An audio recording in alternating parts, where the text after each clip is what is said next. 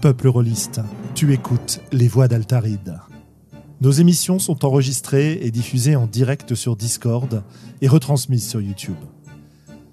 Tu peux venir participer à la discussion sur le chat, sur le serveur Discord, ou nous laisser des commentaires après les émissions. Tu trouveras toutes les infos à propos du podcast sur le site www.sandrone.fr.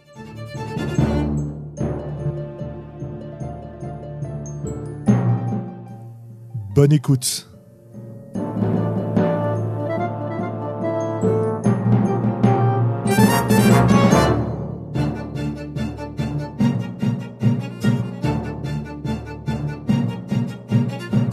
Et bonsoir tout le monde, bienvenue dans le numéro 115 des Voix d'Altaride. Avec moi ce soir, euh, le grand Globo, notre spécialiste du jour. Ah bon, oula. Je rappelle que moi, je n'y ai pas joué à Maquette Monster, contrairement à certains euh, Je sais. Et notre deuxième immense spécialiste de l'OSR, fin connaisseur de Donjons et Dragons euh, des premiers temps, euh, Willem, salut. Salut. Enfin, moi, je croyais que j'étais le- l'expert plutôt fluff, moi, que l'expert euh, expert. Mais... Ah, j'ai j'ai dû mélanger mes, mes fiches, ça doit être ça. bon, eh ben, j'espère que tout le monde va bien. Salut euh, pour euh, celles et ceux qui nous suivent euh, sur Twitch. Salut celles et ceux qui nous suivent sur YouTube s'il y en a. Ceux qui nous suivent en différé, évidemment. Et évidemment, notre public fidèle et formidable et fantastique sur Discord. Bonsoir. J'ai l'impression d'être un homme politique là. Enfin, nous portons la parole du parti rôliste, n'est-ce pas? Et il est temps Oui. d'entrer en campagne. Bien. euh, Pas en très- campagne, on- pas en campagne, mais on va faire le tour de la France, on va rencontrer du monde, mais on n'est pas en campagne encore, pardon. Ah non, pardon, oui, oui, non, t'as raison, t'as raison, j'ai confondu. Puis on verra où on est parachuté. hein. Euh, quoi qu'il en soit. euh, On promettra une vie virtuelle formidable. C'est ça, exactement. Exactement. J'espère que, que vous allez bien, malgré euh, cette énième période de, limitation de sortie, de, d'empêchement de parties euh, en face à face, que vous profitez bien des, solutions en ligne, que vous continuez à faire du jeu de rôle. Euh, dans nos, nos petites news euh, quotidiennes, enfin quotidiennes, à chaque émission, bah, écoutez, on fait un petit peu le bilan de ce point de vue-là. En ce qui me concerne, moi, c'est bien parce que là, j'ai un petit peu moins de travail en ce moment, bah, notamment à cause du bouleversement du calendrier scolaire qui a eu lieu euh, il y a quelques semaines. Et du coup, j'ai eu le temps de rejouer. Donc, j'ai pu jouer euh, bah, toujours ma, campagne d'ambre euh, qui, qui dure depuis un moment, où en en discutant avec Mathieu B, j'ai bien l'impression qu'on joue quelque part en free Kriegspiel, je sais plus le, dernier mot, mais bref, voilà, le FKR, quoi. Revolution, peut-être, ou je sais pas. Bref, en tout cas, euh, une forme de jeu intéressante où on joue avec, euh, j'en ai déjà parlé, hein, euh, du côté joueur, il n'y a aucune règle visible. Tout est géré par le MJ qui fait ses arbitrages, etc. Et j'ai aussi eu l'occasion de jouer à Donjons et Dragons, notre campagne descente en Averne chez Jeudi JDR. Donc j'ai j'ai par- j'ai reparticipé avec le groupe qui en était à sa, oh, je sais pas, 35e partie ou quelque chose comme ça sur cette campagne. Et donc j'ai eu un grand plaisir à revenir un petit peu, retrouver mon perso dans cet univers. Enfin bon, bref. Voilà, voilà. tu, tu n'as pas joué tous les épisodes, toi. Ah non, non, parce qu'il y en a un certain nombre qui ont été faits en. euh, la campagne a commencé euh, en physique, En présentiel. voilà, en présentiel, et il se trouve que euh, l'appartement, à l'époque du, du meneur de jeu et hébergeur de la partie, comment dire, ne laissait pas la place à une personne supplémentaire, parce qu'il y a déjà, en fait, on- il y a déjà cinq joueurs et joueuses, et moi je suis le, la sixième personne. Donc, euh, bon, voilà. Donc, ils m'ont invité Et- à venir six- participer. Six joueurs, six joueurs en ligne, euh, c'est pas un peu euh, excessif, non? C'est sympa. Bah écoute, moi, je, je, ça dépasse un peu ce que j'aime gérer en tant que meneur de jeu. Mais euh, en étant joueur, je trouve que ça passe plutôt pas mal. On, on se, on essaie de pas parler les uns sur les autres. Selon les épisodes, on prend plus ou moins de place. Voilà. Donc, et puis le, le meneur de jeu, Axel, essaye de répartir la parole le mieux possible. Ouais, c'est il plutôt-. Ouais, il s'arrange pour donner des scènes à, à chacun et chacune, euh, donc c'est c'est plutôt sympa. Alors l'histoire avance pas très vite du coup, mais euh, mais bon, c'est c'est plaisant quoi de, de pouvoir rejouer un peu. Alors euh, d'autres types de jeux me manquent évidemment aussi, et j'aurai l'occasion de de m'y remettre. voilà. Et vous, avez-vous eu des news rôlistes, des occasions de jeu, ou pour l'instant c'est calme? Ah, Moi c'est calme, hein, toujours. Hein, ouais. Et j'ai pas pris le temps non plus. Il s'est trouvé que la semaine dernière, je sais pas, j'ai eu plein de, plein de nouveaux trucs qui ont fait que j'ai bossé tard presque tous les soirs. Non, non, mais je t'ai pas demandé un mot de tes parents, hein, t'inquiète. non, mais non, mais non, mais c'est sûr. Mais je, pardon, tu sais que parfois je commence à. Non, non, mais il y a pas de souci. Vas-y, vas-y. Je, parle, je parle tout ce qui, toutes les pensées qui me viennent en tête, euh, sans filtre, ce qui est pas forcément utile ou intéressant. non, non, mais je voulais pas que tu t'excuses de pas jouer. En fait, c'était surtout ça. Non, non, j'ai bien compris, j'ai bien compris.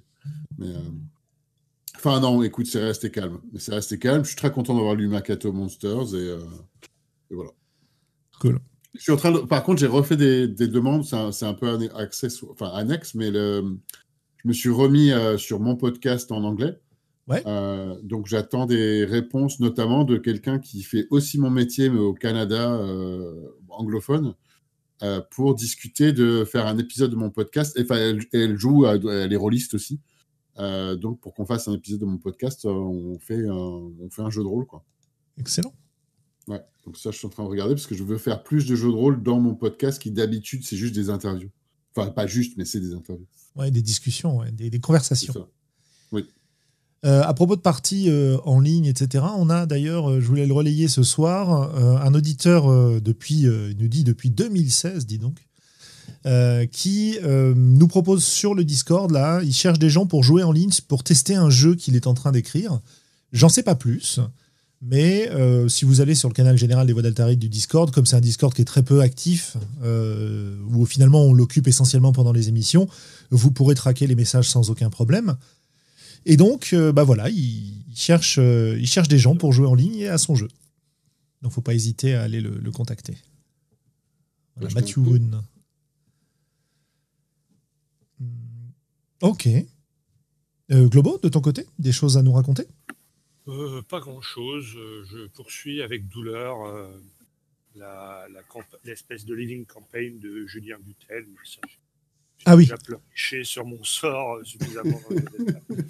Et, mais, je persévère, hein, donc c'est soit du masochisme, soit. Enfin, bref. Et, là, j'ai mis la main sur une petite, un petit cadre de campagne pour mon jeu Magni qui s'appelle Petals and Thorns Uh-huh. Strangers in Ramshorn. Le, pitch me donnait envie de le lire. Il faut que je trouve l'énergie de m'y mettre. Voilà, c'est un, coin un petit peu, une, ville un petit peu abandonnée, un petit peu sombre, avec tout un tas de euh, qui m'ont eu l'air rigolotes. Euh, bon, je sais pas ce que ça vaut, mais euh, ça, à défaut de jouer, appliquez mes conseils. Ne faites pas jouer de scénario, mais lisez-les. C'est une bonne inspiration. C'est une très bonne inspiration. Bah voilà notre petit tour, euh, notre petit tour d'horizon qui nous permet de gagner du temps pour laisser euh, certains, de nos auditeurs auditrices de, finir de manger et de nous rejoindre.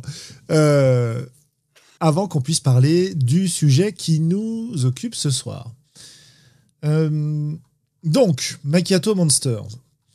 On s'est dit qu'on allait essayer de se faire un podcast comme on avait fait sur Spire, d'analyse de jeu, ou en tout cas de discussion autour d'un jeu en particulier, euh, ce que la lecture et éventuellement la pratique nous inspire, etc. etc. Et on a choisi, alors euh, au départ, euh, Willem nous proposait Dune qui vient de sortir, mais étant donné, même si c'est un jeu que j'ai récupéré, enfin que j'ai acheté pour être clair,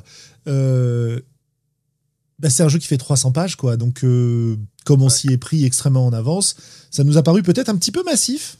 Voilà. Et donc, on s'est dit qu'on allait plutôt partir sur un jeu qui faisait une cinquantaine de pages, et il se trouve que euh, Makato Monsters, c'est le cas.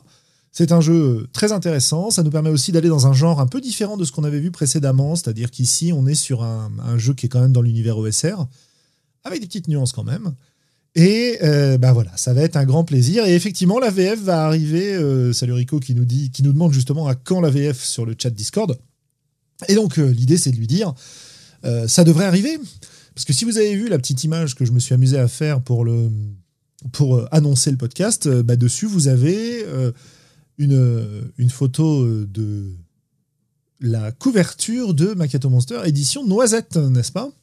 Donc la traduction française qui arrivera quand elle arrivera, mais normalement, on n'a jamais été aussi proche de sa sortie. Voilà.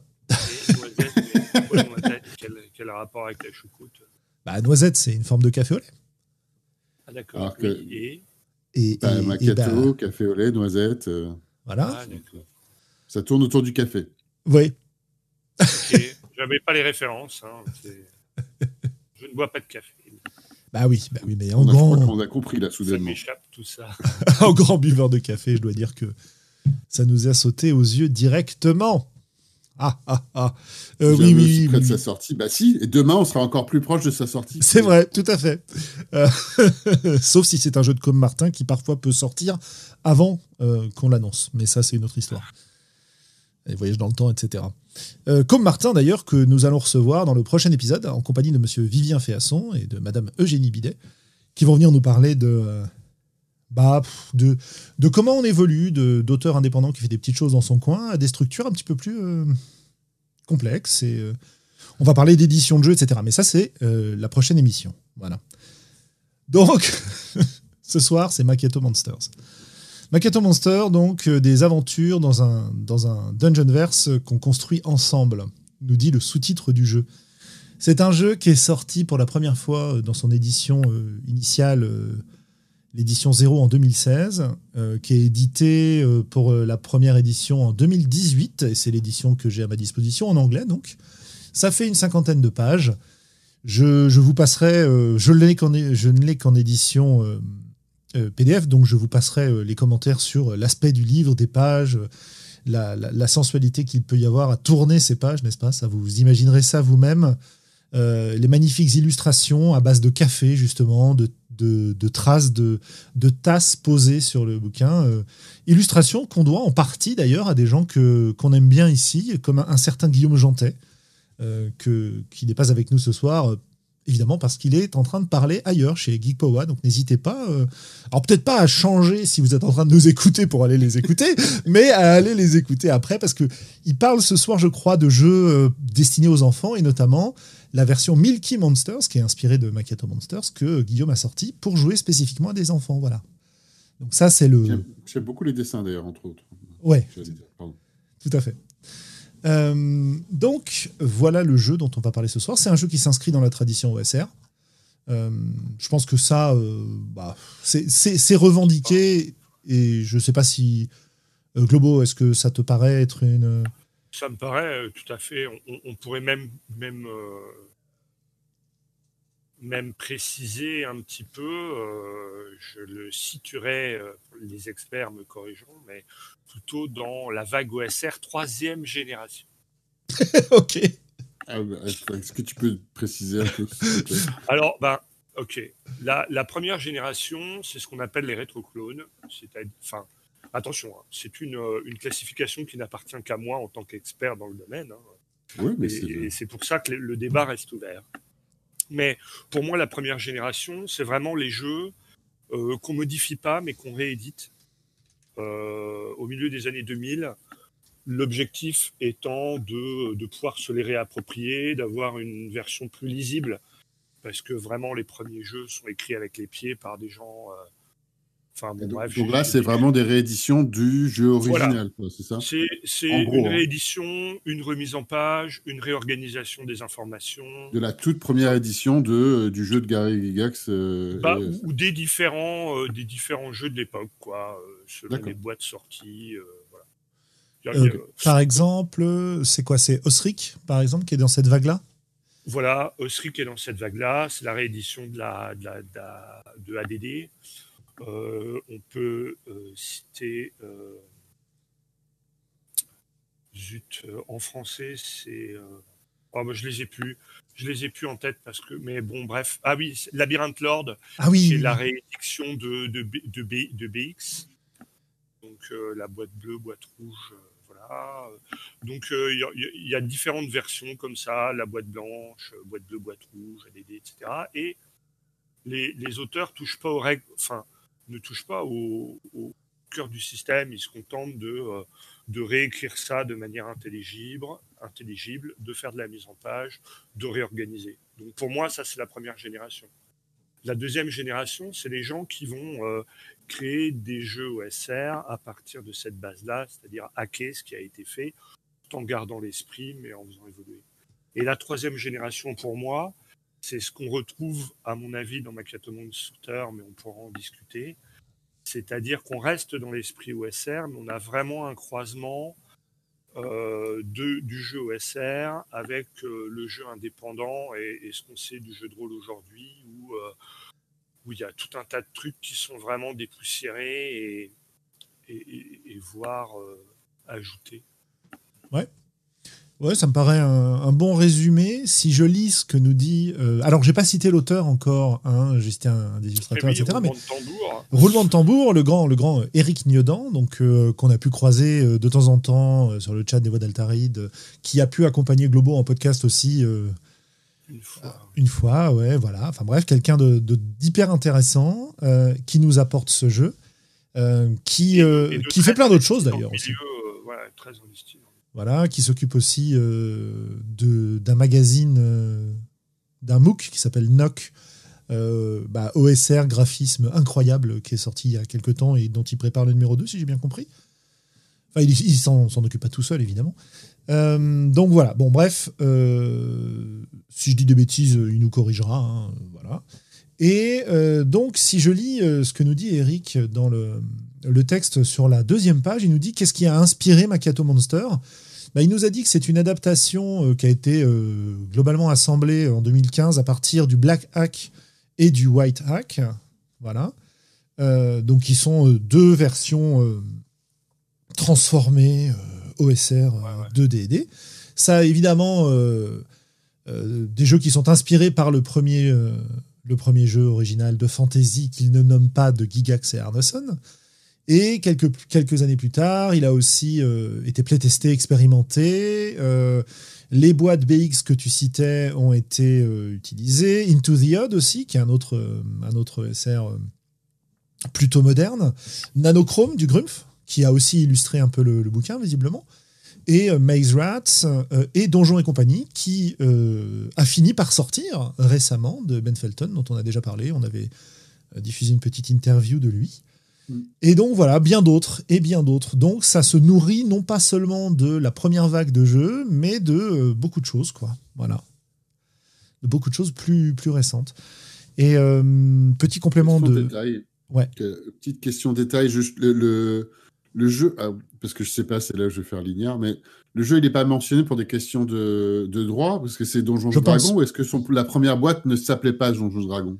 Non, non, non, je pense que c'est euh, c'est ça, ouais. Je pense que c'est des questions de droit, oui, tout à fait. Il est sous licence OGL, voilà. Parce que, non, mais j'ai eu un doute si leur toute première version, peut-être ils avaient une première version qui s'appelait pas encore Dangereux Dragon, mais je sais pas. Si, dès le départ, Dangereux Dragon. Euh, non, mais très bien. Et j'allais dire, euh, j'allais dire, euh, euh KF nous dit aussi un mouvement que j'ai entendu plusieurs, décrit plusieurs fois pour le passage de la première à la deuxième vague, c'est l'idée d'une recherche de minimalisme. À quel point on peut simplifier les règles et les rendre plus simples, unifiées, élégantes, etc. Oui, c'est ce que j'avais eu comme impression aussi autour des justement des black hack et des white hack, mais je suis pas euh, je suis pas du tout spécialiste de ça. Oui, c'est ça. Hein. Le black hack, c'est déjà euh, de l'OSR, mais vraiment très épuré, quoi. Hein. Ouais. C'est le, bordel joyeux et foutraque des premières éditions je connais pas vraiment la deuxième génération et je connais très peu les ESR, comme j'ai dit, mais en tout cas, la recherche de minimalisme, là, dans Macchiato, je la, je la vois. là, on est en troisième génération, apparemment. Si on utilise ta, ma, convention. ouais, ma, classification. Voilà, donc, donc, je pourrais débattre avec les experts, hein, bien évidemment. Oui, voilà, on t'enverra les experts. Hein, euh. les, puristes euh, pourraient se, trouver choqués de, de ma classification. oui, mais bon, pour tous les gens qui écoutent l'épisode, maintenant, on a, on a établi un truc, donc on va, on va l'utiliser. Moi, ça me va bien. C'est ça. Et si vous voulez l'utiliser, vous n'oubliez pas de citer Globo, n'est-ce pas? Euh, C'est important. Hein. C'est très, très important. Voilà. voilà. voilà. il a déposé première génération, deuxième génération. Euh, ça me rappelle une chanson, tiens, tiens. Bref, donc, euh, alors, sinon, qu'est-ce, que, qu'est-ce qu'il nous raconte dans ce, dans ce superbe ouvrage. Euh, il nous raconte aussi euh, un petit peu les bases de ce qui fait le, jeu old school euh, pour lui. Et donc, c'est des principes qu'on a déjà évoqués quand on avait fait un, sujet sur l'OSR il, y a de cela fort longtemps. Donc, rulings over rules, donc évidemment les décisions qui prennent la priorité sur les règles écrites hein, en fonction de la situation. Comme on ne peut pas décrire toutes les situations, il va falloir interpréter les règles. Une, forme de jurisprudence quelque part. L'importance de l'intelligence du joueur et pas des super pouvoirs sur les fiches de perso des, personnages. Euh, l'idée d'une gestion des ressources du personnage, donc d'une attrition tout au long du jeu. Et là, le jeu a une solution qui est, euh, que moi j'adore en fait, euh, dont on parlera tout à l'heure pour pour gérer ça. Il faut aussi des combats mortels. Voilà, partir à l'aventure, c'est pas juste tuer des monstres. La violence, c'est ça doit être un dernier recours. Et effectivement, pour que ce soit un dernier recours, il faut qu'on risque d'y laisser sa peau. Et dernier conseil qui nous met, euh, dernier grand principe, c'est de euh, d'accepter et d'exploiter au maximum euh, le hasard. Et on verra que c'est aussi très très présent dans le jeu. Donc voilà un petit peu le, la présentation générale de, de Makato Monster, dans quel cadre on est, de quoi on parle dans ce jeu-là. On part à l'aventure dans un cadre qui s'inspire des règles initiales de Donjons et Dragons, tout en les ayant agrémentées de nouveautés, entre guillemets, d'interprétations différentes, y compris d'ailleurs de partage de narration à certains moments, puisque euh, il y a des, opportunités de euh, d'étendre le, pouvoir des descriptifs, dirons-nous, euh, des joueurs dans le jeu. Donc c'est hyper intéressant. et on va voir comment tout ça est mis en place. de toute façon, j'allais rajouter un truc aussi sur le, premier, le tout premier paragraphe, avant même, des, avant même les principes que tu viens de décrire. Ouais. Donc, il y a vraiment juste la, description du jeu, que c'était un jeu d'aventure dans un dungeon verse, euh, construit autour des personnages. Ouais. Et, euh, et je viens de renoter en, relisant le paragraphe, parce que c'était une pensée que j'avais en lisant le bouquin, que je, maintenant que je note, qui dit que il y a une phrase simple qui dit que pour jouer, il faut être familier avec les jeux de rôle. Oui, oui, euh, et c'est en fait c'est une phrase assez simple et explicite et c'est vrai que c'est assez clair comme ça parce que en lisant je me disais il est vachement bien ce jeu mais je me demande si quelqu'un qui connaît pas pourrait le prendre en main. Et en fait bah, dès le premier paragraphe c'est écrit qu'il vaut mieux être familier avec les jeux de rôle. C'est intéressant. Alors ça c'est pareil hein, c'est un de mes vieux cheval chevaux, chevaux de bataille bref. Mmh. Euh, moi je je trouve pénible aujourd'hui que à chaque fois qu'on nous sorte euh, un jeu de rôle on nous met deux pages pour nous expliquer alors qu'est-ce qu'un jeu de rôle. Et donc, je trouve ça assez sympa de dire, ok, euh, si vous voulez un jeu pour euh, débuter, euh, bah, voilà, utilisez ce que vous voulez, mais on part du principe que vous savez ce qu'est un jeu de rôle et, on passe mm. là-dessus. On règle l'affaire en une ligne, on n'en met pas deux pages. Absolument. Ouais. ouais, tout à fait. J'apprécie beaucoup dans le jeu ce qu'on trouve juste après. Alors, oui, vas-y, pardon. Je vais, je, vais, terminer quand même sur euh, les, principes qu'il énonce pour dire que moi, je trouve qu'il ne nous ment pas et qu'il euh, il s'est bien tenu à cette fiche de, de, route qui nous, a, qui nous annonce en page 2. Oui, je suis d'accord. Oui, complètement. Et ça, c'est un, c'est important de le noter. Quoi. Je veux dire, euh, Eric Niedan, il est honnête, il nous dit un truc, il fait ce qu'il dit, il dit ce qu'il fait. Quoi. Oui, c'est très clair. On n'a pas besoin de lire plus loin. On peut décider tout de suite si ça nous intéresse ou pas, euh, si on sait ce que c'est qu'un jeu de rôle. Et, euh, ouais, c'est il y a une très forte adéquation. voilà. Euh, Déjà, ça c'était. Tout à fait. Et le, et le système en place, en fait, le système en place dont on va parler un peu, bah, il, soutient vachement cette idée-là, en fait. Et la structure du bouquin soutient vachement cette idée-là parce que euh, on va pas évidemment euh, prendre le bouquin par page par page, par page même si c'est un peu ce qu'on fait au début là. Hein.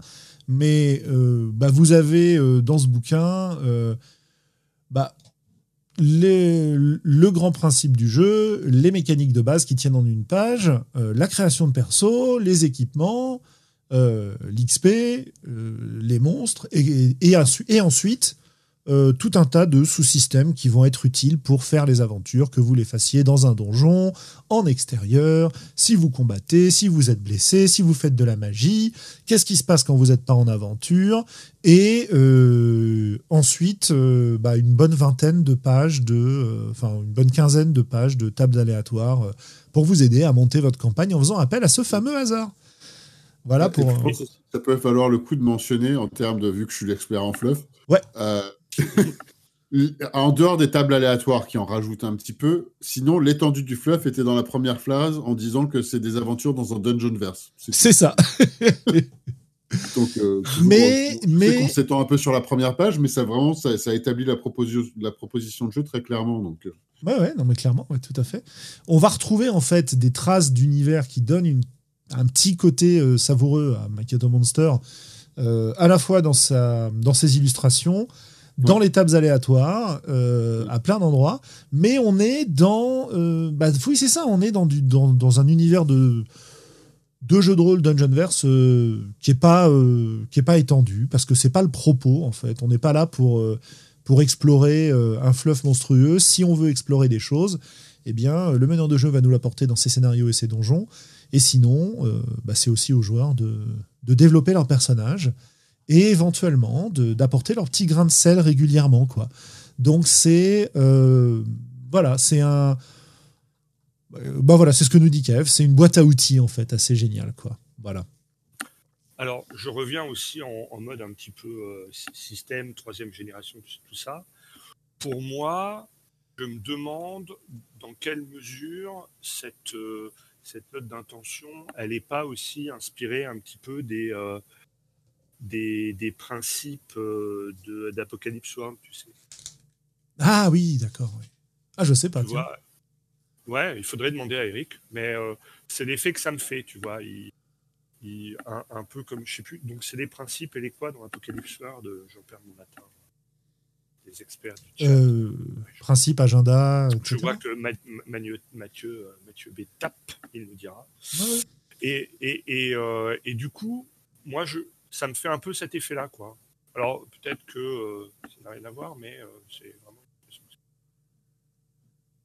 Ouais, moi je j'apprécie en fait euh, beaucoup ce jeu parce que c'est le premier. Alors c'est pas le seul, hein, mais je pense que ça tient de cette troisième vague. C'est le premier jeu OSR qui me paraît pas être un vieux truc qui me replongerait dans mes débuts du jeu de rôle et ce qui est pas spécialement désirable en ce qui me concerne, alors que ça a été quelque chose qu'on recherchait des gens qui faisaient de l'OSR au départ, quoi de retrouver ce sentiment de découverte et d'aventure euh, qui les apportait dans leur découverte du jeu de rôle. Moi, c'est pas quelque chose que je partage, je l'ai déjà dit euh, à ces micros.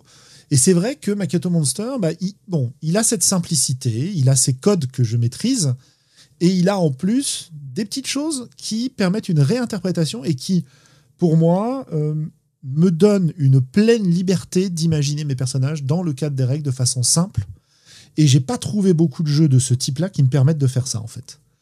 Et donc ça, ça m'a bien plu de ce point de vue-là. Notamment, euh, on y reviendra sûrement, mais c'est l'absence de classe de perso qui m'a beaucoup plu dans ce jeu-là, par exemple.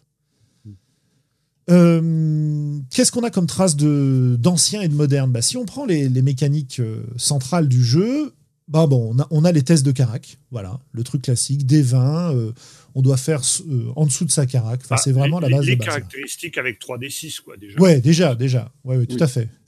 les caracs avec 3D6, les 6 caracs de base, Hein, euh, qu'on retrouve dans euh, la majorité des OSR. Force, dextérité, constitution, intelligence, charisme, euh, intelligence, sagesse et charisme. Voilà, la, base, qui permet en fait, une fois qu'on maîtrise les codes, d'avoir une bonne idée de ce à quoi ressemble son personnage, rien qu'avec ces caractères-là. Moi, c'est vrai que c'est un modèle de description de perso qui me déplaît pas, parce que ça me permet justement de, dans ce contexte-là, Ouais, d'être en terrain inconnu, d'interpréter. Je sais que si j'ai beaucoup de force et pas beaucoup de constite, ça va donner un, profil de perso. Euh, si j'ai beaucoup d'intelligence et pas beaucoup de sagesse, je vais le jouer d'une certaine manière. Euh, enfin, voilà, ou l'inverse. Enfin, il y a plein, plein de trucs, quoi. Euh, deuxième chose plus moderne, entre guillemets, qui, qui est réutilisée, qui est les, systèmes d'avantages-désavantages qu'on a, qu'on a trouvé dans, bah, dans DD5 et puis dans d'autres jeux et qui sont là réutilisés. Donc le, principe, hein, si tu as l'avantage, euh, tu lances deux fois les dés et tu gardes le meilleur, et puis si tu as le désavantage, tu lances deux fois les dés, tu gardes le pire. Très classique maintenant. Et Alors, euh, Ouais. Je, je- je t'interromps parce que ça me fait penser à quelque chose. Moi, à la lecture de Macchiato Monster, j'ai reconnu la grande connaissance, la grande maîtrise d'Éric Niedan des milieux OSR, parce qu'en fait, euh, c'est un agrégat de tout un tas de petites house rules qu'on retrouve à droite à gauche quand on, quand on suit euh, les gens qui ont des blogs ou, euh, ou des forums sur ce milieu-là. Ouais. Et c'est hyper Et, intéressant d'en parler. Ouais. Et, et, quelque part, le côté, euh, le côté avantage désavantage, même si vraiment, je crois qu'on peut dire que euh, c'est une innovation de, de Donjons et Dragons 5, mais elle a été euh, adoptée dans, certains jeux OSR et euh, il y Enfin, au, fur et à mesure, si on passe sur les règles, je pourrais vous dire, bah voilà, ça c'est des trucs qu'on retrouve régulièrement comme règles maison dans les, quand on traîne dans les milieux OSR. Ce qui, ce, qui, ce qui est intéressant, c'est qu'on retrouve un peu ça d'ailleurs dans, dans un certain nombre de jeux que j'ai pu suivre euh, dans ce domaine-là. C'est-à-dire que on a un effet auteur, un peu comme dans le, les jeux indés euh, non OSR, euh, qui va se manifester pas forcément par une vision globale de l'auteur ou, ou un propos de l'auteur, comme on a pu entendre beaucoup, etc. Voilà, c'est pas pas ça. Là, c'est vraiment euh, beaucoup plus euh, modeste entre guillemets, dans le sens où, bah, écoutez, voilà, moi j'ai digéré euh, tout ce qui me plaît dans ce type de jeu, et puis je vous fais ma version. C'est mon mix, quoi.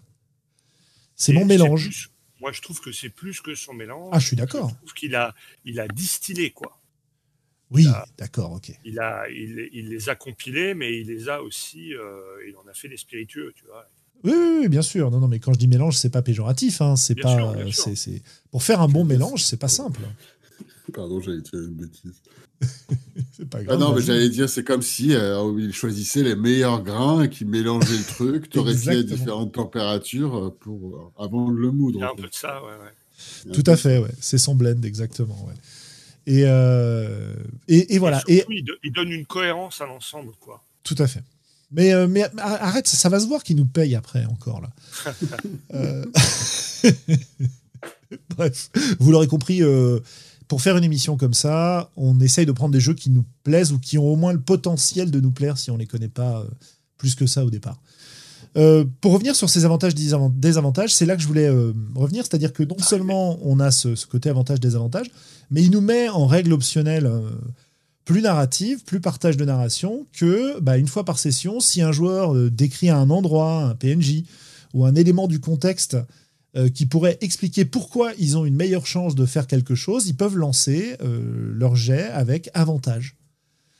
Et au, à l'arbitre, hein, puisque le meneur de jeu s'appelle l'arbitre ici, de, prendre des notes, et c'est son boulot de réexploiter tout ça pour euh, permettre de, renforcer les, sessions suivantes. Donc ça, c'est vraiment le type de conseil qu'on donne en impro et en partage de narration dans les voix d'Altaride. Bah, c'est pas nous qui les avons inventés, évidemment, hein.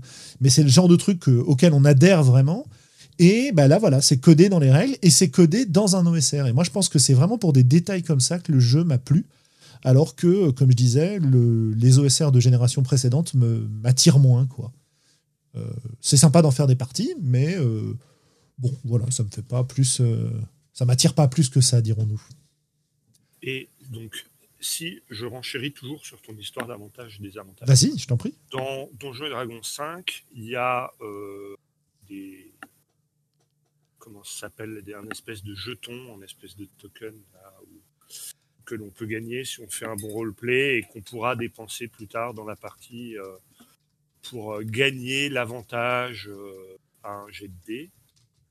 Je sais plus comment ça s'appelle. Bah, bon, bref, les, gens qui connaissent Donjons et Dragons 5 reconnaîtront de, quoi je parle.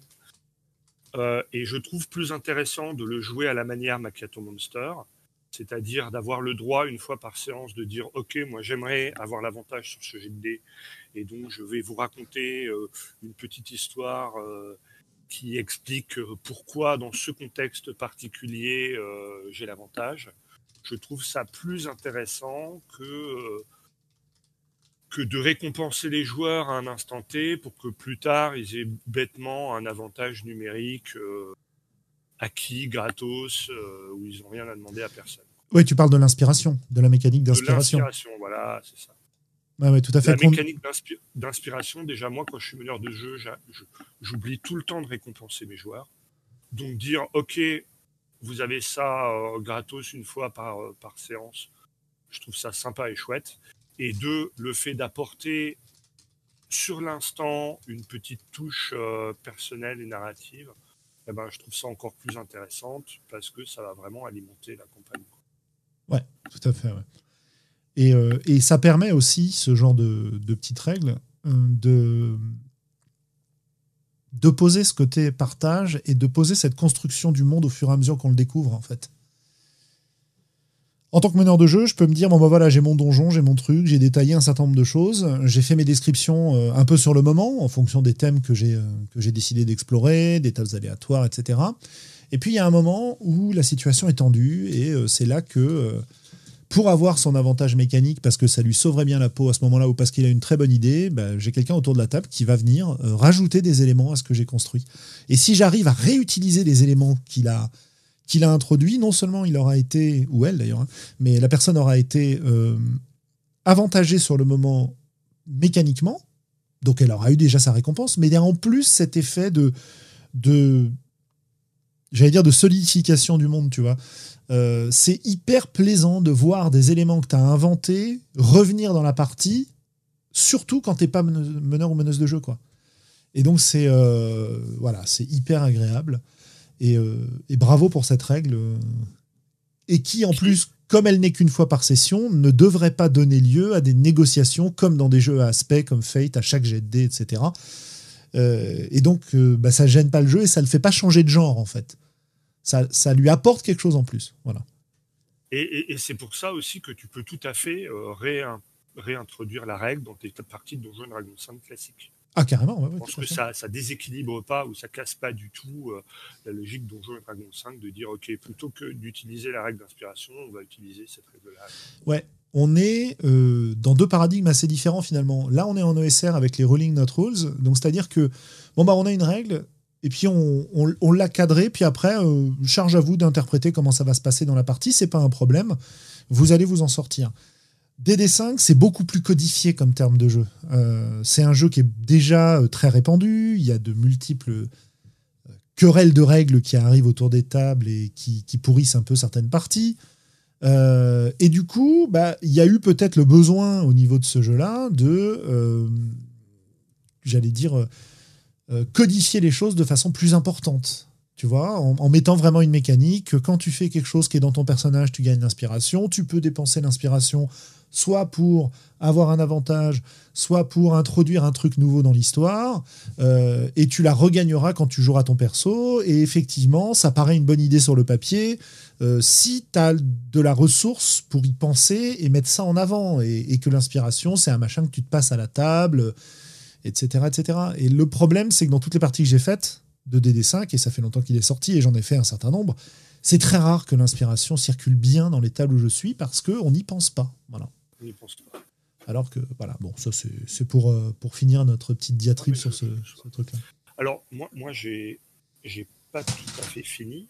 Mais je t'en prie. Je trouve un autre avantage à cette règle qui est que euh, en jeu de rôle classique, il incombe au meneur de jeu de euh, donner une vie au personnage des joueurs à la table.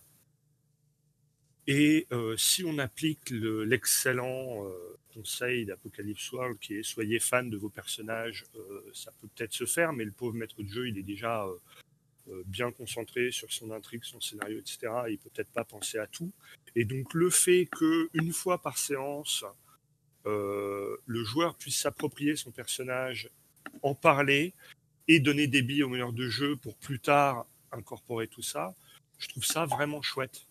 Parce que un des, un des défauts aussi de l'omnipotence du meneur de jeu, c'est qu'il puisse éventuellement proposer des trucs pour ton personnage qui en fait ne te conviennent pas parce qu'il y a eu euh, un malentendu peut-être euh, entre toi et le meneur de jeu.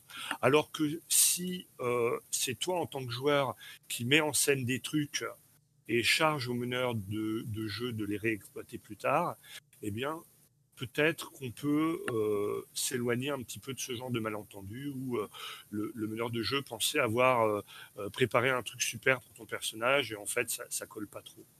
Oui, dans, dans ce cadre de jeu-là, oui. Oui, voilà, dans, dans, dans, du jeu, dans du jeu tradit, hein, attention. Voilà, oui, c'est ça, parce que c'est vrai que c'est des choses qu'on a l'habitude de gérer dans d'autres types de jeux, mais c'est de jeux où on n'a pas en plus à gérer euh, la gestion des ressources du personnage, euh, à faire preuve d'ingéniosité pour, euh, pour traverser la situation aventureuse qu'on nous propose, etc. etc. Quoi. C'est vraiment une, une, allocation de ressources mentales qui n'est pas la même. Quoi. Donc c'est voilà, c'est hyper intéressant. Mathieu B nous met un lien vers un autre travail d'Eric, c'est-à-dire la traduction d'un texte, bah, c'est le, le Principia Apocrypha qu'on avait, je crois, cité dans notre première euh, émission OSR. Donc oui, n'hésitez pas à aller lire ça. Euh, c'est hyper intéressant. Euh, vous avez le lien sur la vidéo si vous nous suivez en vidéo. Voilà. Mais ça commence à dater, quoi. Ah bah clairement, oui. Ça a bien une bonne dizaine d'années, je dirais, quoi, la louche. Ça se fact-check, hein. Tout à fait. Parce que euh, notre, euh, notre, notre même euh, mhm. notre podcast à nous, il date pas d'hier, quoi. Ah bah clairement, je sais plus quand c'était, mais je vais retrouver ça. C'est partie des premiers, quoi. Si c'est pas la première saison, c'est la deuxième. Tout à fait. c'est le numéro 14, tu vois. Ouais, voilà. Donc numéro 14, c'est la deuxième saison, quoi. Et donc ça va de le revisiter un petit peu. Voilà, et mhm. quand on en parle, le Principia, le Principia Apocrypha, il existe déjà depuis euh, un peu de temps. Quoi. Enfin, on le connaît, euh, on le découvre pas. Quoi. Tout à fait. Tout à fait, tout à fait, tout à fait. Euh, Willem était déjà là d'ailleurs, dans ce numéro. J'étais là, ben, au, début j'étais là sur quelques épisodes et puis après j'ai décroché pendant un moment. Ouais, ouais, tout à fait. Euh, parce que j'ai retrouvé l'épisode. Je vais vous mettre un lien euh, de cet épisode si vous avez envie de réécouter nos bêtises de l'époque. Et, ouais, et, surtout de voir ce qu'on disait à l'époque, ce qu'on peut dire aujourd'hui, etc. Tout à fait.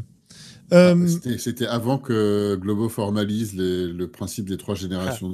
c'est ça, voilà, c'est ça. Ouais, tout à fait. C'est une espèce d'écrit antérieur, donc évidemment, voilà. C'est le retour aux sources historiques avant. je dirais que c'est la première période Globo et qu'aujourd'hui on est plutôt dans la troisième période de Globo. Donc euh, voilà, la, pensée du maître est, pas exactement la même. Voilà, c'est le Old Globo Renaissance, exactement. Euh, j'aimerais quand même parler de la, du troisième élément sur ces principes du jeu de base parce que c'est quelque chose que, que j'apprécie énormément, que j'ai pas découvert dans ce jeu-là, euh, mais, mais que j'ai vu vraiment en application dans la campagne que j'ai fait de ce jeu-là. c'est le dé de risque qui est quand même extrêmement central dans ce jeu. et, Ouais, c'est ce que ça m'a donné comme impression aussi. Hein. Je dis ça, c'est vraiment le centre du jeu. Quoi. Il, a, il a vraiment décliné cette mécanique à toutes les sauces.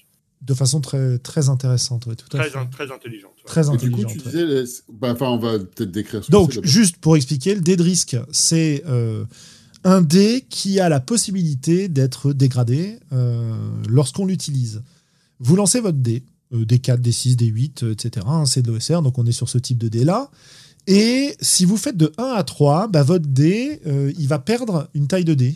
Euh, il va passer de D12 à D10, euh, de D10 à D8, etc. etc. et quand on est à D4, si tu fais de 1 à 3, bah, le dé, il va disparaître, tout simplement. Il va, il va se disparaître. Alors comment ça s'applique? Bah, Ça s'applique à plein de choses. Et par exemple, ça peut s'appliquer aux armures. Au lieu d'avoir une classe d'armure dans pas mal de, comme dans pas mal de jeux OSR, là vous avez une armure qui va absorber directement les dégâts, sauf que vous lancez le dé pour savoir combien de dégâts elle absorbe. Et si vous faites un à 3, bah, votre armure elle va être abîmée. Aïe aïe aïe. Et euh, de, ce, de ce point de vue-là, bah, euh, au fur et à mesure, vous aurez un effet qui va permettre de gérer une attrition de votre équipement sans avoir besoin d'y penser et de faire des calculs d'apothicaire à se demander mon armure elle a combien de points, machin. Non, votre armure c'est une armure à D8 au départ, à delta 8 parce que c'est comme ça qu'il le code par écrit dans le jeu. Euh, et puis bah voilà, vous l'utilisez, vous faites un à 3, bah, la prochaine fois qu'elle prendra un coup, elle n'absorbera que un delta 6. Etc. etc. Et c'est valable pour, bah, pour tout, ou presque. Oui, il l'applique à quasiment tous les aspects de son jeu. Voilà, euh, la gestion du, pognon. Euh, voilà, hein, c'est pareil, c'est des dés. Vous avez une bourse de pièces d'argent, bah vous avez, je sais pas, delta 6 pièces d'argent à l'intérieur. Vous allez pouvoir payer, vous lancerez votre dé à chaque fois.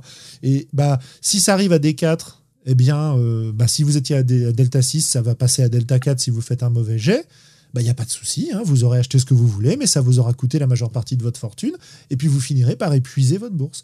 Et puis tant que vous restez avec un jet de dés qui ne dégrade pas votre dé, eh bien votre ressource, elle reste intacte pour le moment. Voilà. Donc ça, c'est vraiment, euh, c'est vraiment super, quoi. C'est vraiment le, cœur du système. Et il l'applique même, euh, genre, au climat. C'est-à-dire, euh, vous faites des jets de, beau temps, de mauvais temps, et puis au bout d'un moment, ça se dégrade et il finira par faire mauvais, quoi. Mais, pendant tout un, voilà, les, rencontres aléatoires, c'est pareil. Et ça, c'était une mécanique que vous aviez trouvée. Il y a, un jeu original qui l'a, parce que moi, je connaissais bah, pas cette mécanique. C'est The Black Hack, me semble-t-il. Je peux raconter des conneries, mais dans ma tête, c'est The Black Hack qui introduit cette histoire de, de dés qui se dégradent, et, mais il l'introduit uniquement pour gérer des ressources. Mm. C'est-à-dire euh, ton nombre de flèches, euh, tes pièces d'or, etc. Et l'intérêt de Macchiato Monster, c'est qu'il va, il va vraiment s'emparer de cette mécanique et la décliner pour presque tous les aspects du jeu dis la, la gestion des monstres errants ou, d'un danger potentiel, la gestion euh, du climat, des voyages, etc. Et moi, c'est ce qui m'a frappé à, la lecture de Macchiato Monster. Eh bien, moi, c'est pas dans c'est pas dans The Black Hack que je l'avais découvert, mais je pense que le jeu dans lequel je l'ai découvert, ça a dû s'inspirer de ça. Moi, je l'ai découvert dans un PBTA euh, qui s'appelle City of Judas euh, et qui, pareil, gère par par Dedris que les les, équipements. Euh, on joue, des, on joue des croisés en Terre Sainte, si je me souviens bien. J'ai fait, fait une partie il y a super longtemps.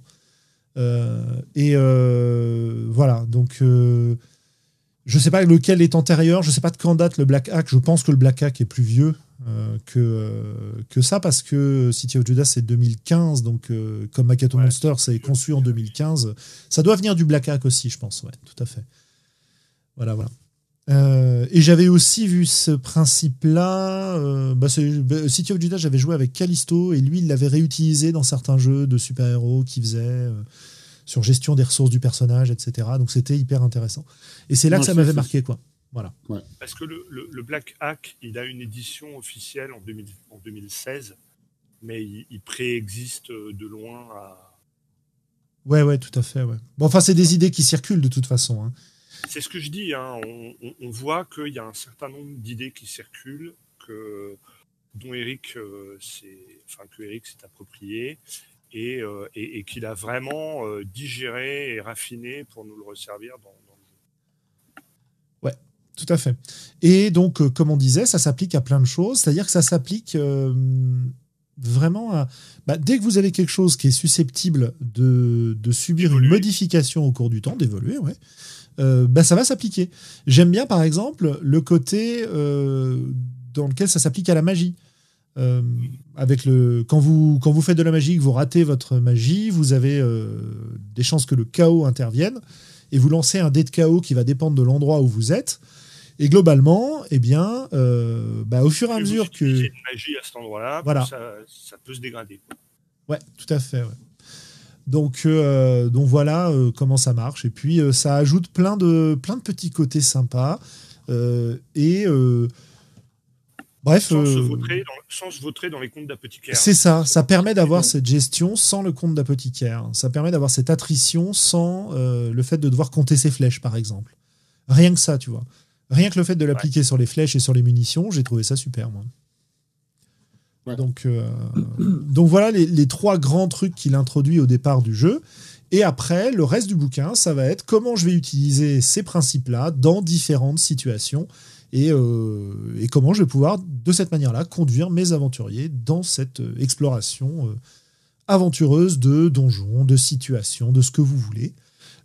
et on n'est pas, c'est important de le rappeler aussi, on n'est pas dans le, dans le PMT euh, dans le euh, nous sommes des aventuriers qui devons absolument tuer les monstres pour gagner des XP euh, et avancer dans notre scénario. Non, non, on est des gens qui peuvent être un peu faiblards dans certains cas, qui, qui peuvent devenir des héros mais qui n'en sont pas nécessairement au départ et qui vont bah, devoir trouver les moyens de gérer tout ça, hein, de gérer à la fois leurs ressources et leur, et leur survie face à toutes ces situations. Voilà. Et donc Christophe, sur le, Christophe sur le chat parle de la page un peu plus loin sur le, Régler les sacs de pièces. oui, c'est ça. qui, est, qui est probablement le, truc le plus proche du compte d'apothicaire pour euh, si on a des joueurs qui sont très très proches de leurs sous.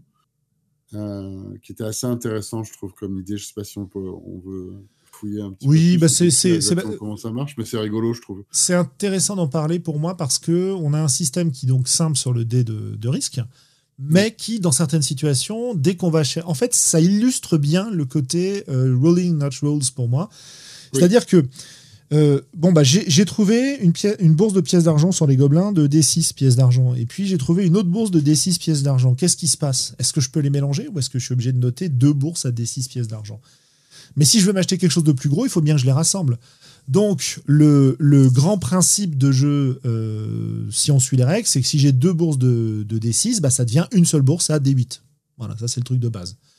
Euh, mais qu'est-ce qui se passe si j'ai une à D8 et puis une à D6 ah, bah là, je sais pas.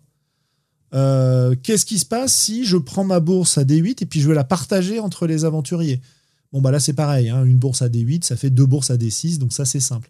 Mais il y a plein de petits cas limites qu'il va falloir réfléchir euh, et qui, bon, pour lequel il nous donne quelques, quelques éléments. Il y a des exemples, il y a des exemples, mais c'est pas si simple à. D'une part, c'est pas si simple euh, à traiter. D'autre part, c'est pas l'important en fait.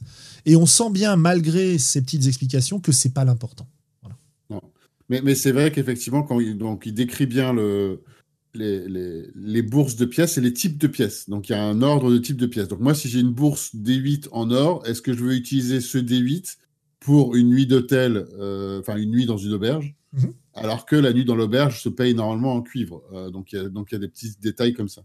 Mais c'est là où effectivement je suis tout à fait d'accord que c'est une opportunité pour l'interprétation des règles, mais qui ramène, il y a quand même une gestion des ressources. Donc euh, même si elle est très simple et très élégante, euh, surtout pour les pièces, mais il y a, une gestion des ressources. C'est-à-dire il faut que je décide est-ce que je est-ce que j'utilise ce dé-là maintenant ou est-ce que, bah, est-ce que je dors dehors? Et dans un cadre qui sera plus simple de, bah, c'est aussi, ça fait réfléchir au combat. Ça, ça nous ramène sur le combat. Euh, j'ai mon armure qui est, je sais pas quel dé, c'est un risque, un risque de sauter en une fois. Euh, est-ce que je, est-ce que je vais au combat ou pas quoi? Ouais, complètement, ouais. Complètement. Je crois que dans beaucoup de cas, dans ma quête monster, ça va être non ou je vais m'enfuir après le premier tour. oh, oui, ça dépend à quel stade du jeu tu es, mais euh, c'est vrai que c'est pas. Euh, on s'était posé la question quand on avait voulu, euh, avant d'être reconfiné là en, septembre-octobre, avec Globo, tu sais, de, tu te souviens de, lancer une campagne dans l'OSR et tu nous, on parlait justement de la gestion des points de vie et de la gestion de la mortalité du jeu OSR. Et bah, on était dans des, dans des idées d'avoir des points de vie, mais quand tu as perdu tes points de vie, t'es pas forcément mort. Enfin bon, on avait imaginé plein de trucs. Là, dans ce jeu-là, tu euh, t'as plus de points de vie. Bon, bah, t'as un jet de constit, et puis si t'as raté ton jet de constit, t'es mort, c'est fini. Hein. Mm. C'est pas 3G, c'est pas machin, ah c'est direct, quoi. Le jeu est punitif. Et, c'est pareil, hein, on a parlé de la création des personnages avec 3D6. Euh, si on suit les règles d'Eric, c'est 3 et 6, c'est 3D6 et on remplit ses caractères dans l'ordre, quoi. Oui. Avec une option d'échanger de le chaos, quoi. Ouais, complètement. Ouais. Et, et, 3D6 pur, euh, ça donne ça, ça, peut donner des trucs euh, vraiment pas rock'n'roll. Quoi. Hein. C'est clair. Ah, cela, dit, euh, cela dit, il nous autorise quand même à échanger deux scores, hein, si on veut. Hein, on, lance dans l'ordre, mais si on se rend compte qu'on voulait un perso plutôt guerrier et qu'on a un score de 6 en force et qu'on a, je sais pas, 18 en intelligence, on peut quand même les inverser. Quoi. On a le droit mais ça reste. Euh, mais qu'une seule fois, hein. attention. Ouais, ouais. Ça reste, euh, oui, mais ça reste vraiment euh, créer le personnage. Enfin, faut pas. Enfin, c'est pas un jeu. Il faut ah, avoir une idée de ce qu'on veut jouer avant de commencer à lancer les dés. Hein. C'est ça. C'est ça. Adapte-toi à ce que tu as et fais-en quelque chose d'intéressant et pas l'inverse, quoi. Et puis construis ton personnage pendant la partie s'il survit. oui, s'il survit. Et ça a le mérite d'aller vite. Par contre, je vous me vois bien. Je vais organiser. je vais en organiser une partie et je sais qu'on peut faire le la préparation, il n'y a pas, de, y a pas de, complexité à réfléchir à ce qu'on va être en train de faire. Et pendant que les joueurs ils lancent 3D6, et ben, et ben moi, je peux lancer euh, des, des jets de dés sur des tables aléatoires pour construire l'univers de la campagne pendant qu'on discute. Quoi. Exactement, oui, tout à fait. Euh, autre trace. oui, vas-y. Et je termine là-dessus. Et il faut reconnaître que, euh, par contre, Eric ne nous enferme pas là-dedans, puisque en progression de personnage et en gagnant des niveaux, on a dans les options qui sont proposées la possibilité de faire augmenter des caractéristiques. Donc on n'est pas obligé de rester euh, éternellement avec ces caractéristiques toutes moisies, on va rater. Ouais, tout à fait. Euh, très clairement, dans ce jeu-là, le, si le perso de base est pas très fort, il n'est pas non plus complètement minable, sauf si tu fais un, même si tu fais un tirage pourri d'ailleurs. Et euh, deuxièmement, il, il, grandit assez vite en fait. Hein, quand tu passes un niveau, euh, quand, tu, quand tu gagnes des, des, des progressions de personnages, euh, bah, disons que là, euh, tu peux assez rapidement avoir un perso plus balèze. Quoi. Voilà. J'allais dire, ouais, autre truc dans la création de perso qui, qui nous montre la trace de jeux plus modernes, c'est que pour chaque perso, tu lui choisis un trait. Euh, oui. Donc, euh, comme un aspect, quoi. Voilà, qui va lui donner l'avantage dans les situations où il va pouvoir l'utiliser et qui va pouvoir de, modéliser euh, à peu près tout ce que tu veux en termes de d'historique, de classe de perso, de race, d'occupation, de faction, etc., etc. Et ça, c'est un des trucs qui m'avait vachement plu, quoi.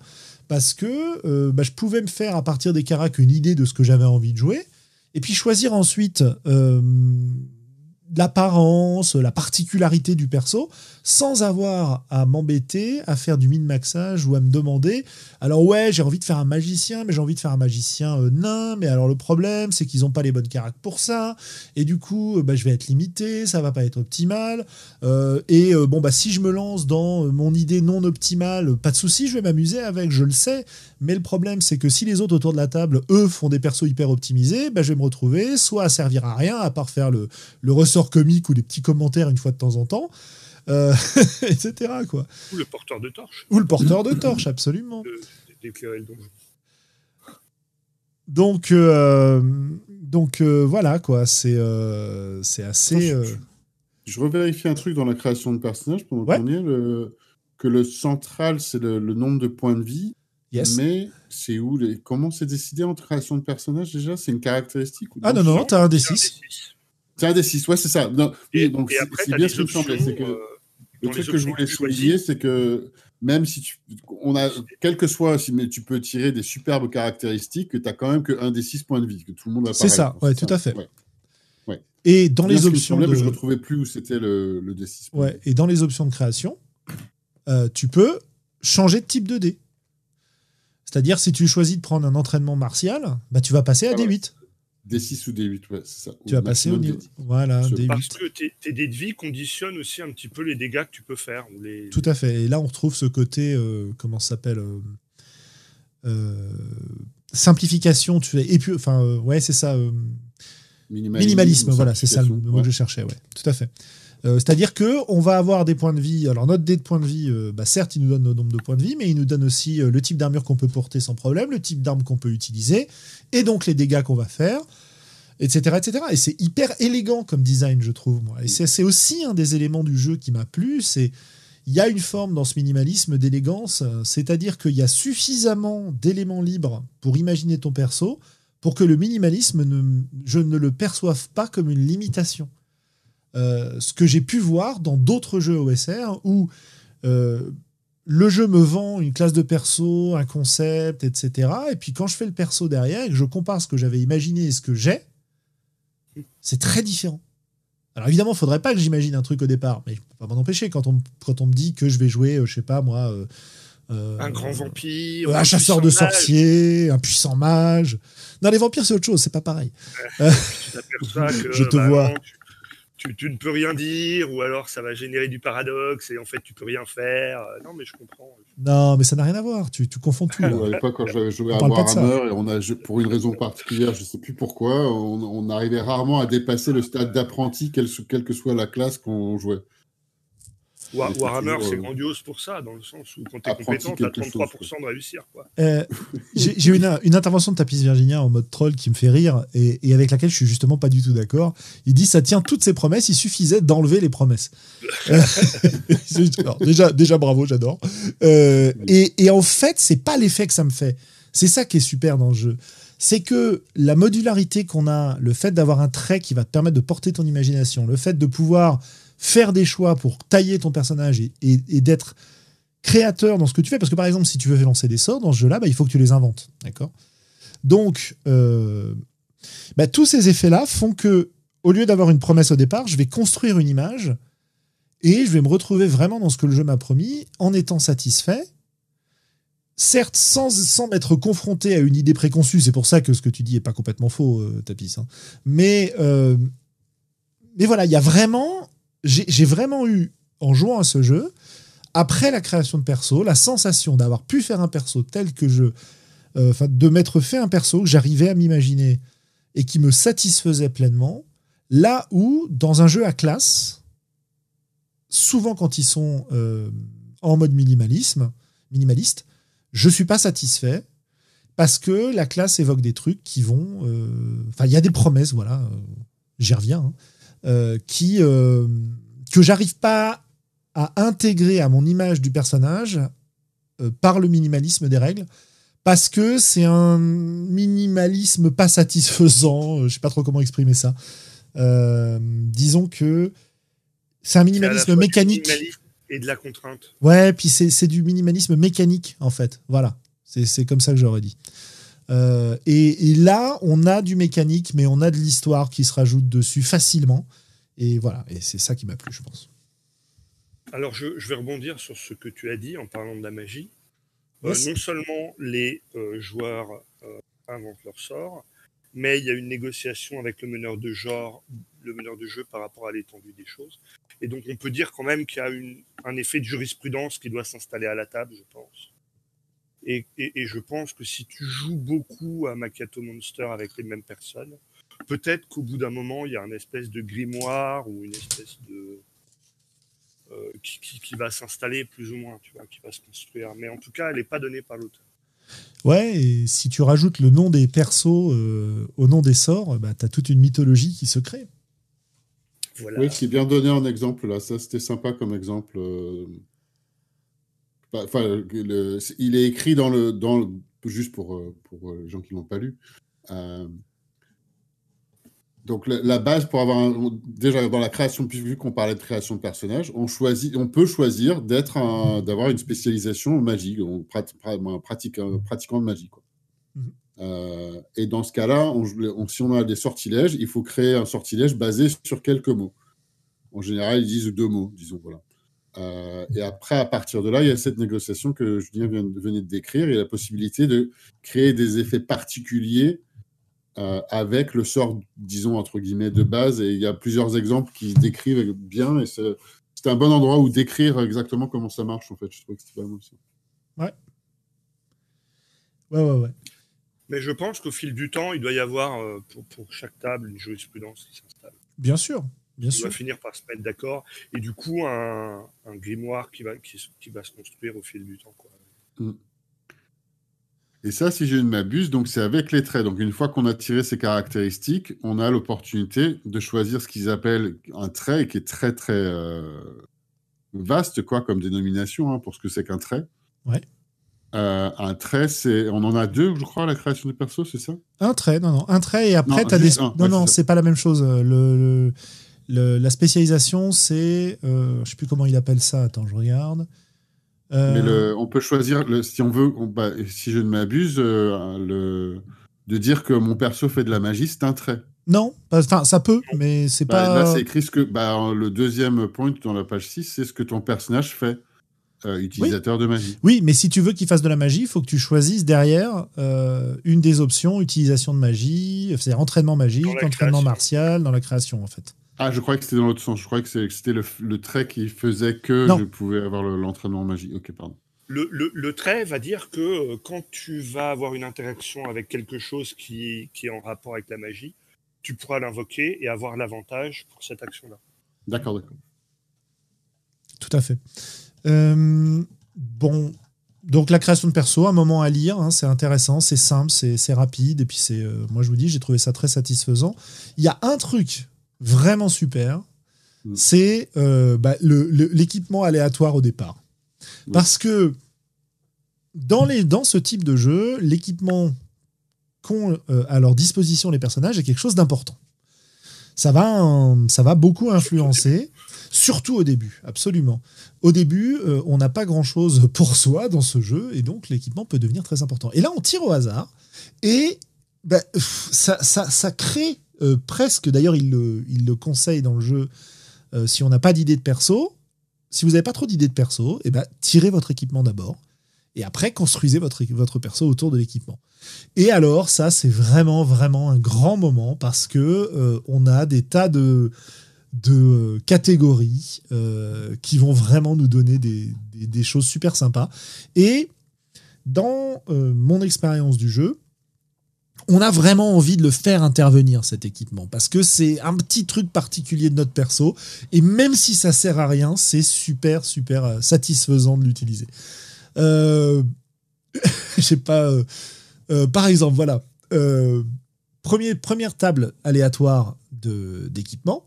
Vous avez euh, votre, votre nourriture, en gros, les provisions que vous avez, quoi. Voilà. Et moi, je me souviens que j'avais tiré, j'avais fait trois, et je retrouve sur la table là.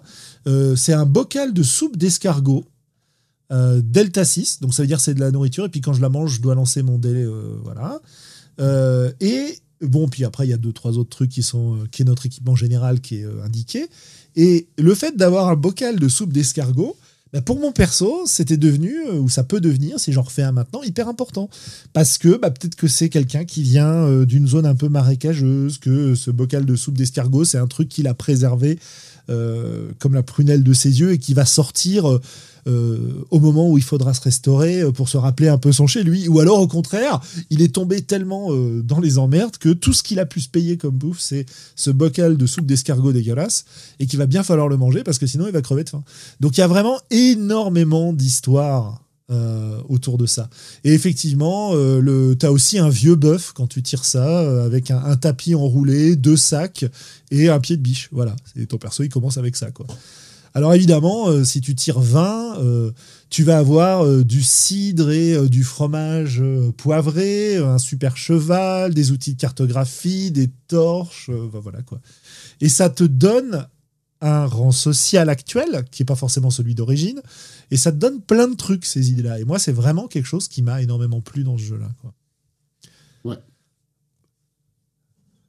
Et il y a, euh, juste pour euh, tant qu'à faire le décrire, hein, la manière dont c'est déterminé toutes les, tables aléatoires, on choisit, donc il y a neuf tables différentes et on, doit euh, lancer un des 20, un des 12, un des 10, enfin tous les dés. Mais par contre, il faut choisir quelle table on lance quel dé. Oui, oui, oui, tout à fait. Oui, oui, pardon, j'avais oublié ce détail-là. Ouais. C'est-à-dire que si tu as envie d'avoir de l'équipement cher, bah, peut-être que tu auras une mauvaise armure. quoi. Voilà. Voilà. Mais bon, moi, sachant qu'en général, euh, mes dés, c'est vraiment rare que je fasse des jets très élevés, euh, donc c'est pas très grave. Non, mais de toute façon. la... j'utilise. Mais c'est fun, quoi. La plupart de ces équipements euh, ne serviront pas ad vitam aeternam, en fait.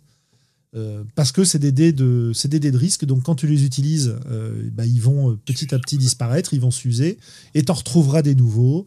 Et euh, tu as un petit peu le même effet que dans, euh, bah, dans euh, Invisible Sun et dans Numenera et tous ces jeux-là, où tu vas tirer au hasard soit tes petits sortilèges, soit tes petits artefacts. je sais plus comment ça s'appelle dans Numenera, les, les ciphers, voilà.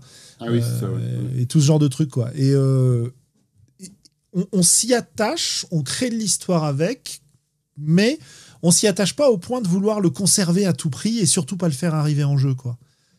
Euh, et c'est vraiment pour moi du matériel de jeu. Et puis c'est bon, voilà. Alors on a quoi comme. Euh, on, vous laissera le plaisir de découvrir ces tables extrêmement savoureuses au-delà des deux, trois exemples qu'on a donnés, ou de créer les vôtres d'ailleurs. Euh, on a donc les richesses, les armes de mêlée, les armures, les armes à distance, qui nous apprennent par exemple que bah, dans le jeu c'est tout à fait ok d'avoir une arquebuse, un mousquet ou des armes à poudre. éventuellement, ça peut exister quoi. Euh, on a euh, des, euh, des petits talismans magiques, on peut avoir aussi des héritages, des objets, soit un titre, soit des objets de famille précieux, etc. Et puis on peut avoir une l'appartenance à une église, une foi aussi, éventuellement. et donc voilà, ça nous dit de quel Dieu on est fidèle et à quel point on peut faire appel à lui pendant la partie. pareil, avec un dé de, euh, un dé de risque associé à cette foi, parce qu'évidemment, si on l'utilise trop, bah, voilà, le soutien divin va disparaître. Et on voit déjà très vite, euh, parce que quand, quand je l'avais lu, j'avais lu la description du dé de risque et du delta, je n'étais pas certain de comprendre. Et juste deux pages plus tard, on voit que tout et n'importe quoi est attaché à un risque. C'est-à-dire que tout ce qui change dans, le, dans ce jeu est attaché à un risque. Et là, on voit tout à fait euh, directement l'application. J'ai commencé à capter exactement quelle est l'application de ce truc. Bah, en fait, euh, tout et n'importe quoi. Tout ce qui change, ça, va avoir. Ouais, c'est ça, exactement. Donc voilà, ça c'est vraiment un moment à la fois drôle, à la fois fondateur pour le perso. Et bah voilà, pour moi, ça, c'est vraiment un.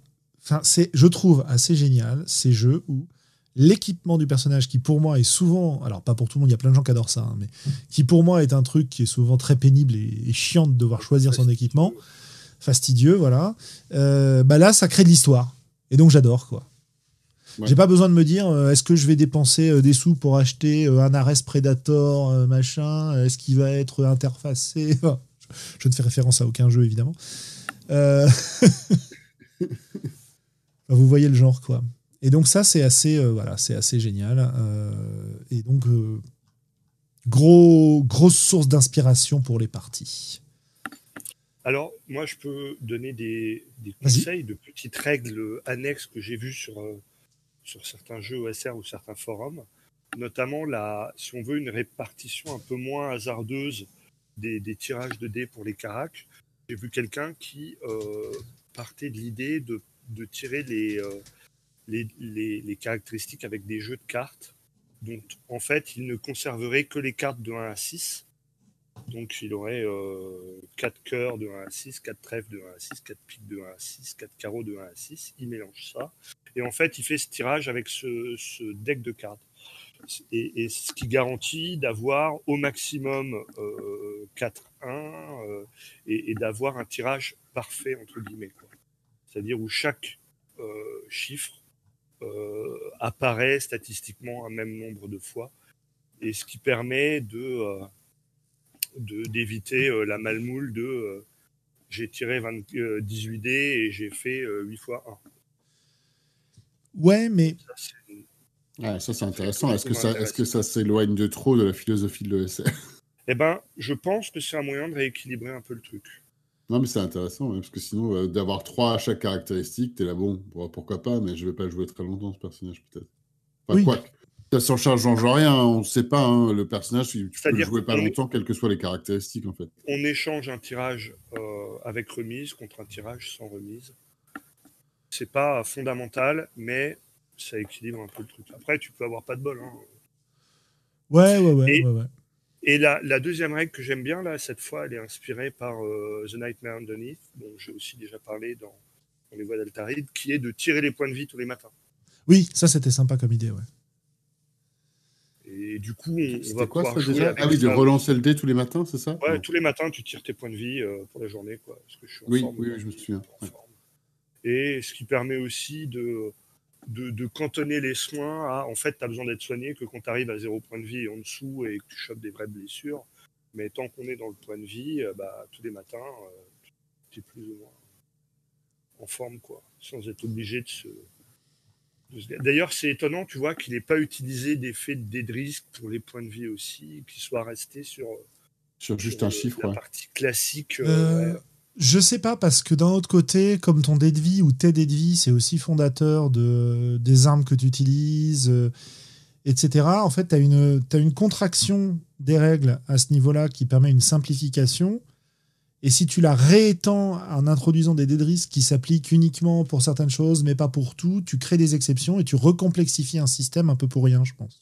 Ok, ouais, ouais, d'accord, peut-être. Je sais pas si c'est du tout une philosophie de design derrière ou pas, je, mais. Je euh, serais intéressé par demander à, à, Eric s'il y a pensé, s'il l'a testé. Et, euh, ouais. Et si c'est un choix qu'il a fait parce que ça lui paraît évident, on ne peut pas euh, sortir du système de points de vie quand on prétend à l'OSR, ou est-ce qu'il a testé et finalement il se trouve que c'est ce qui marche le mieux et que les dés de risque s'appliquaient mal à, ça, quoi. Uh-huh. Ouais, ouais, tout à fait. Nous, nous, nous révélera-t-il cette information? Bah ouais, tout à fait. Hein. Je pense que de toute façon, euh, s'il nous écoute, je pense qu'il nous écoutera, c'est ce qu'il disait en tout cas. Euh, bah, il pourra apporter des, réponses à ces questions-là, oui, tout à fait. Et je trouve que c'est intéressant justement d'en parler sans lui euh, et de, faire nos propres hypothèses par rapport à ce qu'on a lu, quoi, parce que ça se trouve, on est complètement à côté de la plaque. Et il va écouter ça en se disant, mais, mais, mais ils vont chercher trop loin, moi j'ai juste pris des règles qui me plaisent. Ça m'étonnerait, mais bon, on sait jamais. Euh, puis ce serait pas une démarche enfin, à disqualifier, quoi. Ça, ne t'étonnerait pas qu'il ait testé, Mathieu, cette histoire de Dédris sur les points de vie Ouais, ça m'étonnerait pas non plus. Mais... Moi, voilà, c'est une hypothèse plausible. Hein. Il pourrait l'avoir fait. Quoi. Euh, de quoi est-ce qu'on peut parler encore sur ce jeu? Euh, Bon, sur la création de perso, je pense qu'on a dit un peu ce qu'il fallait. Euh, peut-être le système d'expérience? C'est un jeu à niveau. Ok. Et comment est-ce qu'on gagne des niveaux? Bah, C'est un système un peu de, milestone, de, de bornes que les personnages euh, fixes pour eux. Voilà. Euh, au début de chaque euh, nouvelle session, on va lister les différents buts de l'équipe en en additionnant, enfin en en ajoutant des nouveaux et en retirant ce qui nous plaît pas. Et bah, tout ça va nous permettre quand même d'être hyper bah, de, de, bien centrer ce qui va se passer sur ce que veulent les persos. Et quand on a rempli un certain nombre de buts, on peut monter de niveau et quand on monte de niveau, eh bien, on va pouvoir choisir euh, euh, des, des, options comme on en a choisi à la création de perso. Donc voilà, très simple.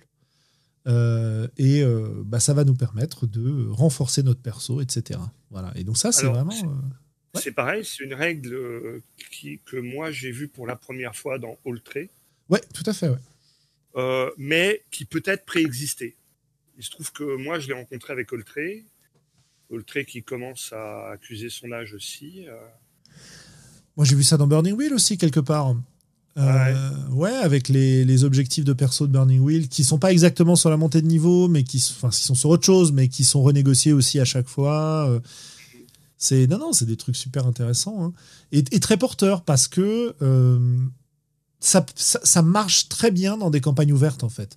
Ça marche moins bien dans des campagnes qui sont préécrites. Euh, parce que euh, si tu avais prévu que euh, ton groupe aille lutter contre le Seigneur des Ténèbres au fin fond de ces montagnes sombres, et qu'en fait le but du groupe, ça va d'être, je sais pas moi, d'aller fonder une ferme d'un côté en débarrassant la région des Gobelins, et d'autre part, pour un autre perso, je sais pas, de trouver une super monture, je prends des trucs au hasard, quoi, mais qui sont peut-être plus proches de la préoccupation des persos, bah, euh, tu vas aller dans la direction et ça va être un petit jeu de la part du meneur de jeu de leur permettre à la fois de remplir leurs objectifs et en même temps de mettre éventuellement derrière euh, des indices qui pourront leur donner envie de monter petit à petit quand ils prendront confiance vers des objectifs un peu plus épiques, etc. Quoi. Mais, mais tu, connais le, tu connais le conseil, Julien euh, Oui, dis-moi. lisez des scénarios, mais ne les faites pas jouer. oui, pardon. Je... Tout à fait. Lisez des scénarios. Des scénarios parce que c'est, ça soutient les auteurs, parce que c'est une super source d'inspiration. Mais arrêtez de faire jouer des scénarios. ça roule. Salut Tapis qui nous laisse. Euh, ok. Et eh ben voilà. Donc euh, voilà l'XP. Euh, bah c'est ça, ça a été réintroduit dans, dans une certaine mesure dans dans Donjons et Dragons 5e édition, justement, euh, parce que Donjon a beaucoup fait varier son système d'expérience euh, sans le faire varier beaucoup. C'est-à-dire qu'on est parti de, bon, bah, on a les XP en tuant les monstres, on a les XP en vainquant les situations, euh, y compris quand on esquive les monstres, on a les XP quand on fait des trucs qui sont spécifiques à notre classe de perso, etc., etc., jusque finalement le système milestone qui est proposé aujourd'hui, qui est vous gagnez des niveaux quand vous avez accompli des grandes étapes de la campagne. Voilà. Simplement, dans Donjon, c'est le même J qui décide. Quoi. Là, c'est euh, une négociation, encore une fois. Et il faut savoir que historiquement, le, dans les premières versions, euh, enfin pas dans la toute première, mais dans celles qui ont suivi juste après, il y a eu un équilibrage des classes par la progression en expérience. Absolument, oui, oui, oui. Quand tu avais des classes un peu faibles, tu progressais vite, et quand tu avais des classes particulièrement puissantes, tu progressais lentement. Et finalement, cette logique d'équilibrage, elle, s'est modifiée au moment de la troisième édition, où ils sont partis du principe que, eh bien, à niveau égal, euh, les joueurs devaient avoir une puissance semblable, et du coup, ça ne se justifiait plus euh, d'équilibrer la puissance des classes par la, récompense d'expérience. Ouais. Je me rappelle euh, d'ADD dans lequel on pouvait faire les deuxième édition et première édition, etc. Surtout la deuxième dont je me souviens, dans lequel on, on pouvait faire des persos multiclassés. Et le, le, bon truc, c'était de prendre une classe de voleurs dans la multiclasse parce que les voleurs, ça montait super vite en XP. Et donc, ça compensait le fait de monter beaucoup moins vite quand on était multiclassé. Enfin bref, souvenir. Oui, oui, euh, ok, bon. Donc ça, c'est vraiment la partie euh, perso, euh, XP, etc. Puis à côté, on a la partie gestion de partie, univers, monde. est-ce que est-ce qu'on a des, choses à dire de ce point de vue-là? Bah, ça, se base beaucoup sur des tables aléatoires. Ça se base aussi sur les dés de risque. Euh, et on a des tas d'outils simples qui vont nous permettre de, euh, bah de, d'introduire ces éléments un peu plus narratifs dans la partie. Là, j'étais sur une page où il nous parle des rumeurs introduites par les personnages, euh, qui vont être intéressantes, façon ultrée encore une fois. Euh, et en même temps, euh, de l'OSR pur et dur d'exploration, c'est-à-dire euh, le temps qu'il fait et comment ça influence ton voyage, le type de terrain et comment ça va changer les choses, euh, les, ce qui se passe quand tu explores la nature, est-ce que tu tombes sur des monstres en particulier, qu'est-ce qui se passe, qu'est-ce que tu vas trouver si tu cherches de la nourriture parce que tu en as besoin, qu'est-ce qui se passe quand tu fais euh, quand tu poses ton campement, etc., etc., etc. Et donc il y a plein d'outils super sympas pour ça. Et, et, la logique, le corollaire qui va avec cette histoire de dés qui se dégrade, c'est que plus tu fais un gros jet, plus c'est sympa, plus tu fais un petit résultat, euh, plus c'est craignos. Ouais, tout à fait. Et ça, c'est aussi implémenté euh, dans les tables. Et ça permet justement d'avoir une, escalade de, du risque et du danger au fur et à mesure de la partie, euh, simplement par de nouveau ce, ce dé de risque. Quoi. Une mention sur le combat, peut-être? Ouais, j'étais en train de me poser la question. On n'est pas dans du combat tactique. Hein? Pas vraiment. On est dans du combat euh, descriptif qui utilise les règles où on a pareil une gestion des ressources. Donc la tactique, elle va être éventuellement la gestion des ressources. Mais on n'est pas sur un ordre d'initiative avec des actions de différents types qui vont être cumulées euh, et toute l'usine à gaz, par ailleurs potentiellement très sympathique, qu'on va retrouver dans des versions plus récentes de Donjons et Dragons. Quoi. Je sais pas ce que tu en penses du combat global, toi? Ben, je me suis pas trop posé la question, à vrai dire. Euh, euh, Ouais, on est dans le, on est dans le classique et. Euh... Dans le classique OSR qui a fait ses preuves, avec avec des petits, des petites, des petites anecdotes qui, modifient un peu les choses, quoi. Comme comme ce dont on a parlé là, c'est les, armures qui qui absorbent du dégât, mais Ouais, qui rajoute des points de vie au début du combat, en fait. Je crois que c'est dans ces, KF qui me corrigeait. Je crois que c'est plutôt dans ce sens-là que ça marche dans ce jeu-là. Euh, c'est donc un nombre de points de vie en plus qu'on a qui vont être absorbés dans le combat. Euh, les combats, j'en ai un souvenir de, combats qui tournent vite, ouais, comme dit Mathieu. Ouais, tout à fait, ça, ça va vite. Hein. Euh, ça, ça, se passe bien, ça va vite. on est bien guidé dans le bouquin aussi. Ça, c'est un truc que j'apprécie. C'est-à-dire que le... notre barista là, qui nous a préparé notre mix euh, notre macchiato, etc. Et eh ben, euh, il nous donne ses petites recettes, il nous donne ses petites idées, la façon dont il gère, euh, comment faire pour que ce soit sympa et comment faire pour gérer des gens qui ont l'habitude de combats plus tactiques, par exemple, et permettre, permettre aux gens de profiter de tout ça, quoi. Donc voilà, on a tout un aspect survie, on a déjà parlé de la magie. Willem, tu avais des choses à ajouter sur le jeu, toi? Non, pas vraiment en fait. Hein. Je pense que vraiment, on a... il, est... il est assez court, il y a plein de trucs. Moi, ça me donne, ça donne envie de jouer. Hein. Ça, ça, donne envie de jouer. Ça donne... On voit bien que c'est facile à mettre en place, qu'il euh, il suffit de réunir quelques amis et, euh, et qu'on peut tester une partie et voir où ça va. Euh, et moi, du coup, ça me botte plus ces jours-ci que pas que la, il y a quelques week-ends, quand j'ai ouvert mes étagères avec plein de gros bouquins, avec des univers gigants faramineux, et je disais, ah, je sais pas euh, qu'est-ce qu'on joue là-dedans. Alors que là, je sais pas ce qu'on joue, mais il y a plein de tables aléatoires super bien écrites. On lance quelques dés, et je pense qu'on va arriver à faire une session d'un truc sympa, et après, on verra si on continue ou pas. Ouais, ouais, ouais. Ça, ça, reflète bien les choses, je pense. Et si on a déjà une idée globale de, de, de l'univers dans lequel on veut jouer, euh, en mode campagne ouverte, X-Crawl, euh, enfin toutes, les, toutes les différentes méthodes de jeu qui existent, on peut aussi. Et euh, Oui, je trouve que ça marche bien, quoi. Absolument. Et, et du coup, le, le jeu, il est facilement hackable parce qu'en fait, il suffit de, de faire ces tables Ouais. aléatoires à soi, quoi. Ou d'en utiliser qui existent. Euh, Ou d'en utiliser qui existe. je- Mais tu vois, Ouais. L'idée, c'est que tu peux vraiment typer ton univers au travers de, de ce que va produire ces tables aléatoires. Complètement. C'est ce que j'allais. dire. C'est ce que j'allais dire aussi en disant. Je sais pas si je l'ai redit à l'antenne euh, aujourd'hui, mais moi j'ai testé Maketo Monster en jouant dans le cadre euh, Ultraviolet Grassland, qui est une espèce d'exploration de voyage euh, un peu psychédélique, euh, qui a son propre système de jeu, mais je crois pas que c'était vraiment sorti quand on l'avait joué cette, euh, cette campagne-là. Et en fait, bah, euh, en adaptant un petit peu Maketo Monster à ce jeu-là, ça avait super bien marché, quoi. Et on avait un système qui apportait des opportunités de construction d'histoire par rapport à tout ce qu'on a déjà expliqué et qui est important pour, pour moi en tant que joueur, qui n'était pas spécifiquement fait pour ce décor-là, mais qui marchait bien avec ce décor-là, et qui en même temps était suffisamment simple pour pas qu'on perde de vue le décor. Quoi. Donc euh, voilà, ça, ça, donnait une, combinaison qui marchait bien, et je pense qu'il peut marcher pour plein de trucs. Quoi. Euh, tu vois, on parle d'adaptation.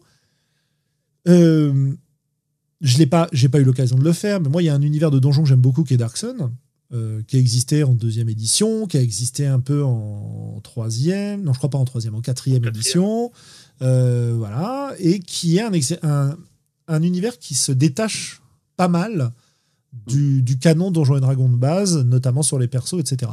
Et c'est toujours difficile dans ce cadre-là d'avoir euh, une, une adaptation technique qui reflète vraiment le monde.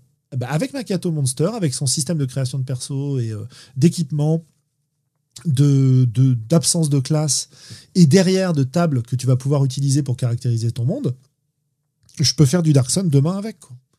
Et j'ai pas de Mm. difficulté, il suffit que j'ai l'univers en tête en fait. Et euh, Oui, et puis que tu te refasses tes petites tables. oui, c'est ça. euh, J'ai un petit peu de préparation à faire, mais je préfère faire de la préparation en, euh, en écrivant des tables qu'en écrivant une suite de scénarios et de lieux que les personnages ne visiteront pas et qui vont beaucoup me frustrer. voilà. Donc c'est un jeu. Moi, je, bah voilà. Si vous avez envie de système assez léger euh, à l'ancienne, mais qui incorpore des bouts de nouveauté, enfin des bouts de modernité, j'allais dire, mais ça m'énerve de dire ça parce que euh, dans les, dans les pratiques qu'on identifie comme modernes, c'est aussi des choses qu'on faisait euh, à certaines époques anciennes aussi, donc c'est pas spécialement moderne, mais disons moderne dans les publications euh, répandu dans les publications alors que c'était moins répandu auparavant peut-être. Voilà. Euh, moi, j'aime beaucoup ce jeu pour ça. Euh, j'ai eu l'occasion d'y jouer, comme je disais, une campagne. Je l'ai pas repris derrière parce que euh, bon bah voilà, il en a pas, j'ai pas eu 50 occasions, mais je sais que si je voulais faire une une campagne dans ce cadre-là, dans ce type de jeu-là, ça me plairait bien. Et en le relisant, comme j'ai des neveux qui commencent à, à vouloir éventuellement faire du, du JDR, etc., euh, qui sont assez férus de, de, de jeux vidéo aussi, et donc qui ont ces notions de points de dégâts, de, de magie, de, de niveau, de machin, euh, etc. Eh ben, euh, c'est un jeu euh, auquel je pourrais euh, très bien jouer avec eux et je pense que ça leur plairait parce qu'ils retrouveront, des- ils retrouveront une mécanique euh, qui va ressembler aux jeux vidéo qu'ils aiment bien. Et, euh, et derrière, ils auront l'univers et moi, ça me demandera pas beaucoup de boulot. Et, euh, et voilà. Euh, L'autre, l'autre jeu que j'avais testé pour ça, c'était euh, euh, c'était Dragon de, de poche, euh, du Grumpf. Il y en a plein, il y en a, il y en a des dizaines. Je suis pas spécialiste hein, pour jouer avec des enfants, mais euh, je sais que moi, je serais à l'aise avec celui-là pour faire ça. Voilà. Est-ce que ça vaut le coup de ressouligner euh, ah Je sais pas si on va bientôt finir, mais KF disait dans le, dans le chat que c'est quand même très meurtrier, donc il y a tendance à avoir pas mal de one-shot de ce genre de jeu, de- Ouais. de ce jeu et peut-être ce genre de jeu d'ailleurs, je sais pas. Ouais, ouais. Euh, donc oui, Ouais, après, euh, joue, voilà, il faut. si jamais vous cherchez un jeu où vous avez une longue durée de vie pour vos personnages, c'est probablement pas celui-là. Ouais, Mais, mais c'est euh, pas le SR dans ce cas-là, non Si je ne- voilà, c'est ça. C'est-à-dire, si tu joues euh, aux premières éditions, et notamment, je pense à, à BX, euh, c'est super mortel, quoi. Ouais. Et, on l'a dit au début sur les principes, hein, mais c'était juste histoire de. Euh, parce qu'on parle des, monstres qui boivent du café dans les illustrations qui ont l'air sympas et tout, et des tables aléatoires, mais c'est vrai que si jamais. Histoire de rappeler, quoi. Ouais, il parlait d'Into the comme très meurtrier. Euh, Into the c'est un autre SR dans lequel euh, hmm. on, lance directement les dégâts, en fait. Donc c'est un petit peu différent. ah, j'avais raté le début du fil alors. D'accord, j'avais pas que j'avais pas capté qu'il parlait d'Into the Mais il est assez meurtrier aussi celui-là, hein, cela dit. Euh. Oui. Mais un petit peu moins quand tu gagnes des niveaux en fait. Mais, mais merci d'en parler parce que du coup ça me ramène sur un truc que je voulais dire et dont j'avais pas parlé, qui est un principe moderne encore une fois, enfin moderne je ne sais pas, mais euh, euh, je, je, moi c'est un. On va dire un principe troisième vague voilà, un principe troisième vague, euh, dont Greg Pogorzelski avait attiré mon attention euh, à l'époque où il, tenait activement son blog, euh, qui est que il est, il, faudrait pas en jeu de rôle que les résultats de dés qui soient jetés ne servent à rien. Ouais.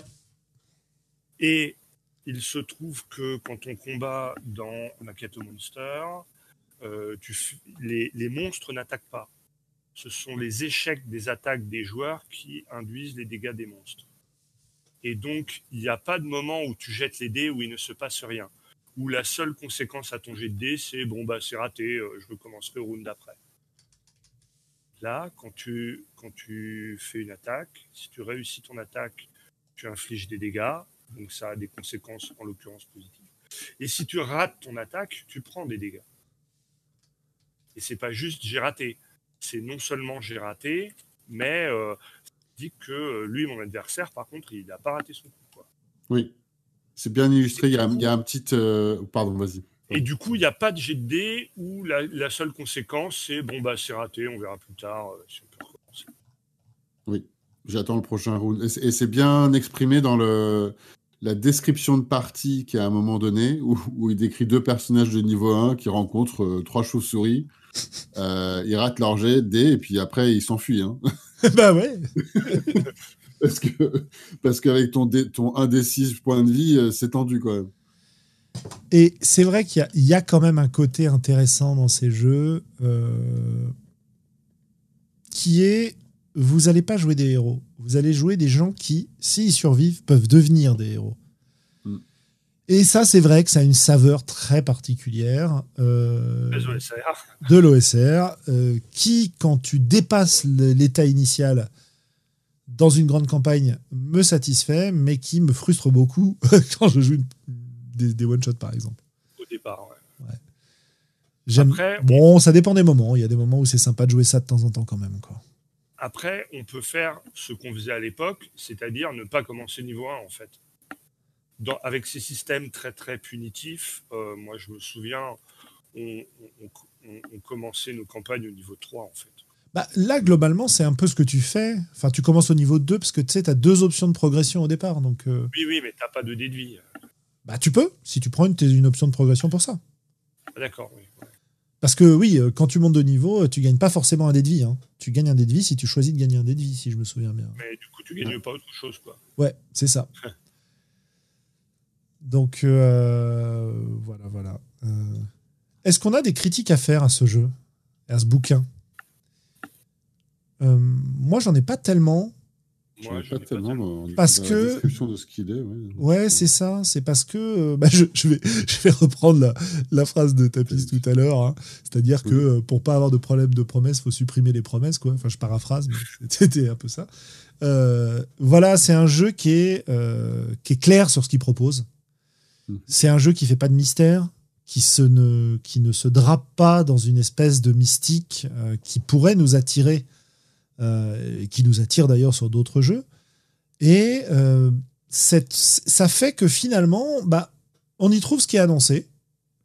Est-ce qu'on aurait aimé, y trouver d'autres choses? Bah, Il y a par certains côtés, J'aimerais bien des. Je pense que j'aimerais bien, euh, peut-être sous forme de, de, table, des univers imaginés par Eric. Euh, mhm. euh, tu vois, par peut-être par appréciation de ce qui laisse transparaître de ses idées dans les tables, etc. Mais Est-ce que c'est vraiment nécessaire? J'en sais rien. En tout cas, il n'y en a pas besoin dans ce bouquin-là. quoi. Est-ce qu'on aurait pu vouloir un exemple de partie? Peut-être. Mais en même Un temps, peu plus détaillé, peut-être, ouais. Oh. mais en même temps, on nous dit bien au début, bah euh, voilà, euh, pour, pour jouer à ce jeu-là, il faut avoir, euh, il faut savoir Ce qu'est le jeu de rôle. de ce qu'est le jeu de rôle, voilà. Donc euh, bon. Je conseillerais. Mais non, mais ça juste, mais c'est exactement. On répète ce qu'on avait dit au début, ce que tu viens de dire, ouais, qu'on le conseillerait pas à un débutant, mais bon, ça, voilà, c'était, on Ah. s'est dit quoi. Oh, Un débutant en tant que joueur, si, peut-être pas un débutant. Voilà. Oui, en tant que, oui, oui, pardon, en tant que, en tant qu'arbitre là, du coup. euh, le- ouais, Bah, peut-être. c'est, pas, euh, c'est pas que ce soit pas faisable, hein. Après, il faut voir, faut tester, quoi. Mais Après, voilà, le, le- le truc, c'est que ça présuppose aussi que les gens que tu vas faire jouer, puisqu'il y a un, enfin, ils ont quand même euh, de l'autorité sur ce qui va se passer. euh, il faut qu'il y ait des gens qui maîtrisent les codes de ce à quoi on va jouer. oui, et, et qu'ils puissent créer sur le, sur le tas, hein, parce qu'il y, a- il y a des gens Voilà. qui, sans cadre, qui sont un peu perdus, quoi. Exactement. Et, Ouais. et le, fait de parlé, pas, ça. le fait de ne pas avoir de classe, euh, ben, Julien s'est fait l'avocat de, de cette pratique de jeu, mais le fait d'avoir des classes, ça permet aussi de guider les gens qui n'ont pas encore forcément, a priori, trop les codes euh, des règles du genre. Quoi. Mm. Ouais, ouais, tout à fait. Ouais. C'est euh, c'est un élément fédérateur, les classes. Tu peux, tu peux dire, par exemple, que ton trait, ça va être une classe, quoi. Euh, Bien sûr. parce que Oui. si, si tu dis, bon, bah voilà, moi, je vais jouer un nain, t'es dans mais- du D&D, enfin voilà. Ce que je veux dire, tu, tu prends le, le- le problème à l'envers là. C'est que quand les règles te proposent des classes, elles te disent, bah voilà, vous n'avez pas forcément les codes de cet univers, mais dans cet univers, il y a euh, des chevaliers bleus avec des bonnets blancs et des culottes blanches, et euh, Ça permet de se faire une idée de, de cadre. On a, il y en a Ça pas, genre, tu fais ce que tu veux, ce qui est toujours alors que si on difficile. dit, tu fais Ouais, ce que tu veux, euh, il y a- il y a un- il peut y avoir l'angoisse de la page blanche, surtout si tu n'as pas euh, un, un contexte euh, qui te, que tu connais Ouais, et sur lequel tu peux, duquel tu peux t'inspirer. En fait. Ou référent, genre, euh, j'ai Voilà, droit à un trait, qu'est-ce que ça veut dire si je prends un nain ou qu'est-ce que ça veut dire si je prends un elfe? C'est- je, Voilà. Si j'ai pas de référent, je suis pas sûr quoi, quoi choisir. Si je n'ai jamais lu Tolkien, je peux être pris d'angoisse. Ouais, je. Non, mais je, je, je comprends l'argument, je, je suis tout à fait d'accord avec cet argument, hein, mais. Tu vois, j'ai essayé d'apporter des Je sais, ouais, ouais, bien sûr. ouais, ouais, ouais. Mais Moi- j'ai- moi, en fait, j'étais en train de, me, me- de re- repenser au conseil que donne Eric dans le bouquin, qui est si vous n'avez pas d'idée, euh, faites votre équipement, ça va vous donner des idées. C'est vrai. Et, euh, J'y pense parce que. Ouais, pardon. et je suis en train d'imaginer euh, ma mère ou ma grand-mère qui joue à ce jeu-là. Euh, bon, ma mère, elle a les codes fantasy parce qu'elle a lu beaucoup de, de, de ces bouquins-là qu'elle aime bien, etc. Euh, ma grand-mère moins, mais euh, bah, il y, a- il y a un certain nombre. Il y a, je les vois bien imaginer un personnage à partir de tout ça, même si c'est pas trop leur, leur truc, ce genre de jeu, quoi. Bah, moi, justement, j'ai parlé avec des très bons amis euh, en Angleterre qui jouent pas, qui jouent pas au jeu de rôle. J'ai dit, mais j'ai envie de partager ce truc-là avec vous, qu'on fasse une partie. Et du coup, ils étaient partants, mais, rien qu'à l'idée, ils étaient quand même assez intimidés. Donc, on, va préparer, on va s'y mettre ce week-end à faire un fiasco. Euh, parce qu'ils sont très férus. euh, Je pense que ça, ça marchera. C'est un cadre qui marchera bien. Mais moi, là, peut-être avec l'équipement, ça pourrait marcher. Mais je crois que sans, on- tu leur dis, tu fais un trait ce que tu veux, ils seraient, euh, je crois qu'ils seraient un peu trop euh, perdus. Ouais, ouais, ouais, tout à fait. Bah, sinon, Oui, tu alors, dis- il faudrait que je leur dise, il faudrait que je leur donne un cadre pour dire, euh, voilà, on est dans un truc euh, médiéval, vous êtes un groupe d'aventuriers. Enfin, il faudrait que je donne un cadre, je pense. Ouais. Ce qui est faisable hein, avec Macato Monsters, il n'y a pas de souci. Hein. Je le, je, je le vois quand je fais jouer à Santa Vaca en convention. Euh, Il y a des moments où je dis au joueur, bah ouais, ouais qu'est-ce que tu voudrais, toi, qu'est-ce qui te ferait plaisir là de... et, et, et je les viole un peu, quoi. Alors je dis pas qu'ils n'y arrivent pas, quoi, mais ils ont l'habitude qu'on les prenne plus par la main, et au départ, c'est un peu, euh, un peu, non mais MJ feignant là, fais ton boulot, euh, c'est à toi de faire le taf là. tu veux dire, tu les, oui, tu les bouscules, oui, d'accord. Ouais, et ça, ça dépend à quel point on a l'habitude, enfin, il y a des gens qui ont plus ou moins l'habitude bah, de, bah, de réfléchir et d'utiliser son imagination euh, sur le vif, quoi, on va dire. Ouais. Ouais, ouais. Bon, je pense pas que ça serve à grand chose qu'on essaye de pinailler pour trouver des défauts. Non, non, non, euh, pas du tout. C'était- Non, non, mais c'est toujours pour apporter- non, non. Voilà, c'était pour apporter Ouais. un peu de, de critique à la discussion. Tout à fait, ouais. Je pense que ce qui est important, c'est de. Je ne défendrai pas mon point de vue bec et ongle. Tu vois. Ah, mais il est intéressant ton point de vue. euh, C'est une le- expérience le- de pensée. Ouais, ouais, tout à fait. Euh, le coup des classes, euh, c'est vrai que c'est un, un truc assez clivant en fait. C'est des, Euh, tuteurs, quoi. ouais, ouais. Bon, non, Et on peut les apprécier ou pas. Bah, dans certains jeux, c'est cool. Dans d'autres, enfin, dans certaines parties, moi, ça me plaît. Dans d'autres, moins. Voilà. Euh, point négatif pour Mathieu B. euh, le jeu est livré sans la recette du macchiato parfait. Ah, ça. C'est sûr. Non, mais ce que j'allais dire, euh, c'est qu'on a un jeu de 58 pages qui est accessible actuellement en anglais, bah, par exemple sur DriveThruRPG, euh, parce que c'est là que je l'avais que je. Je sais pas combien il vaut euh, aujourd'hui, mais dans mon souvenir, il était pas cher. Euh, hop, je vais regarder Je vais regarder. rapidement. Euh, et du coup, on n'est pas dans un modèle de jeu hyper luxe, collector, avec des illustrations de. Mais enfin, j'aime beaucoup les illustrations de ce jeu, mais on n'est pas dans les illustrations couleur pleine page, magnifiques, euh, etc. Là, on est dans des illustrations d'ambiance euh, faites pour certaines. bah, Par exemple, j'adore l'illustration du loup-garou faite à partir de café. euh, avec une trace de café euh, qui de la tasse de café qui fait la lune et tout ça j'adore ça quoi mais c'est pas la même chose que euh, ce qu'on trouve dans des jeux à beaucoup plus gros budget quoi puis c'est un peu caractéristique de l'OSR aussi c'est même plutôt pas mal d'ailleurs comme illustration pour Mm. pour des jeux OSR qui sont parfois un peu moches Il est à Faut 6 bien le dire. dollars sur Drive-Thru. bah tu vois 5, 5 euros, ouais, c'est ça, 6 dollars, ouais, tout à fait. Donc, euh, bah voilà, faut pas hésiter, euh, si ça vous intéresse, d'aller voir ça, ou d'attendre la version euh, française qui devrait arriver. euh, Mais tu vois, ça c'est une critique qu'on peut faire aussi, c'est que c'est pas c'est pas un jeu très volumineux. Euh, Eric, Eric, il parle quand même plutôt bien français. Euh, euh, Est-ce qu'il aurait pas pu euh, dès le départ euh, nous chouchouter un peu euh, et faire un truc qui soit pas que en anglais pendant Bah, en même temps, la scène OSR, elle était très, très, très anglophone hein, à cette époque-là. Elle est un peu Enfin, moins aujourd'hui.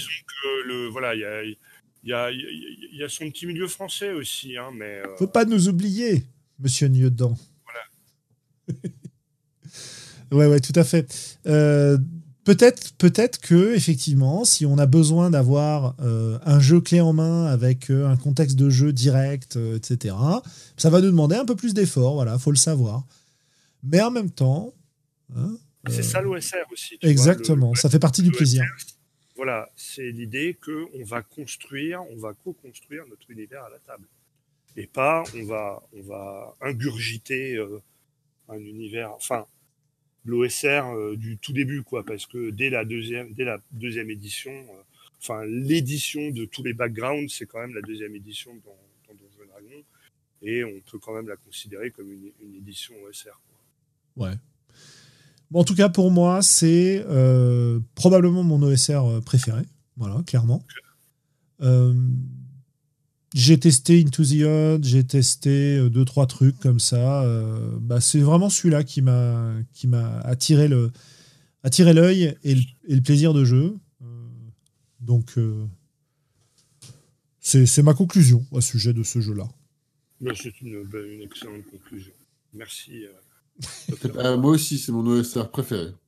Parce que c'est le seul que j'ai lu, Et alors, justement, bah, euh, je crois. je me souviens, Je que quand on parle de, quand on a parlé pas mal de différents jeux, euh, ça a vraiment été euh, un des trucs que tu nous disais quand on voulait choisir à quoi on allait jouer ensemble.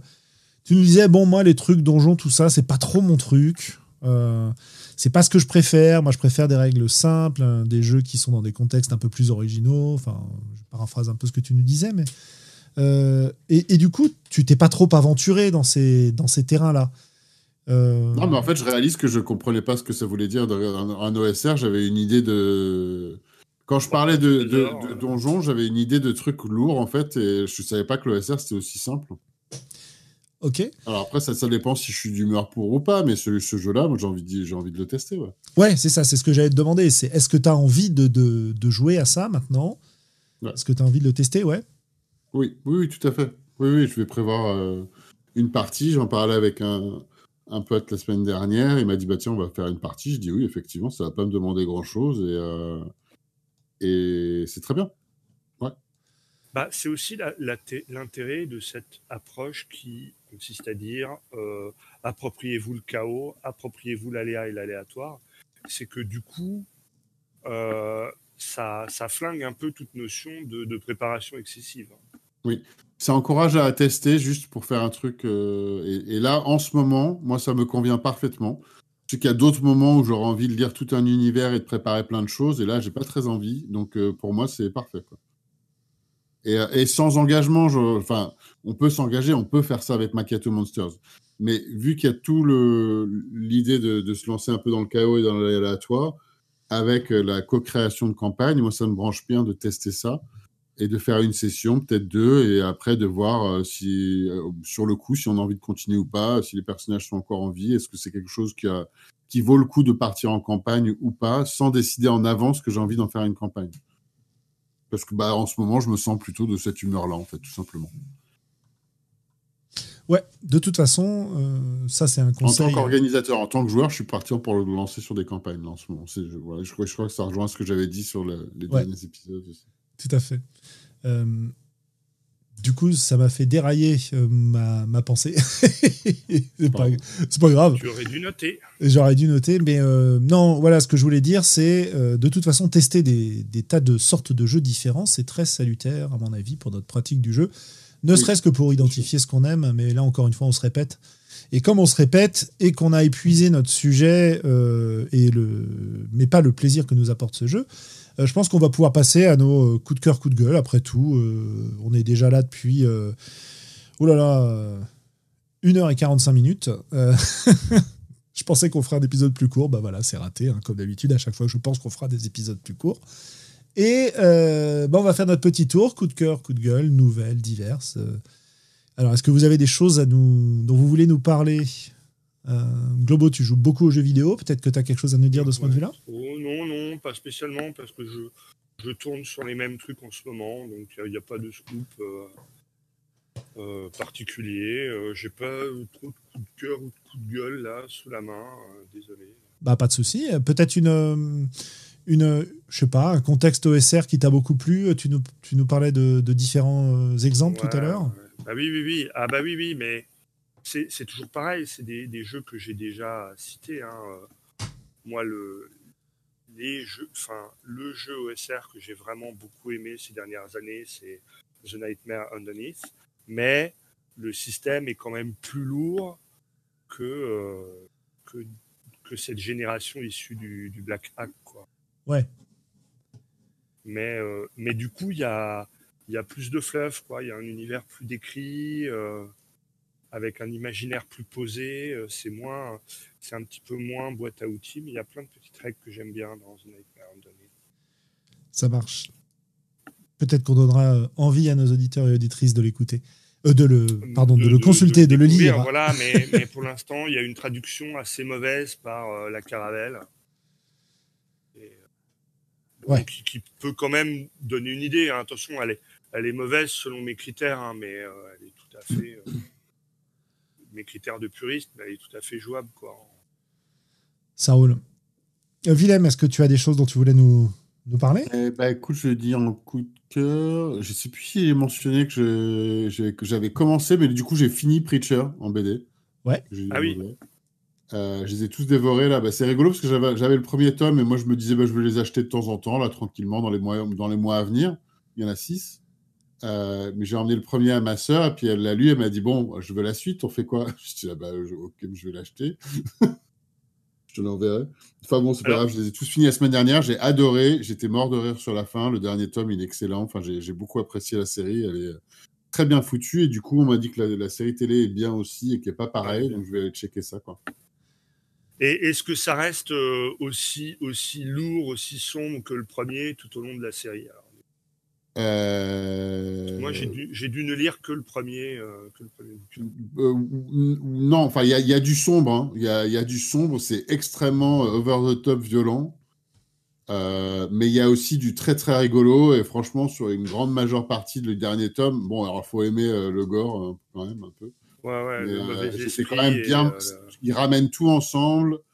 Enfin, c'est un, un, très bon tout. Vraiment très bien ficelé, très bien ficelé à la fin.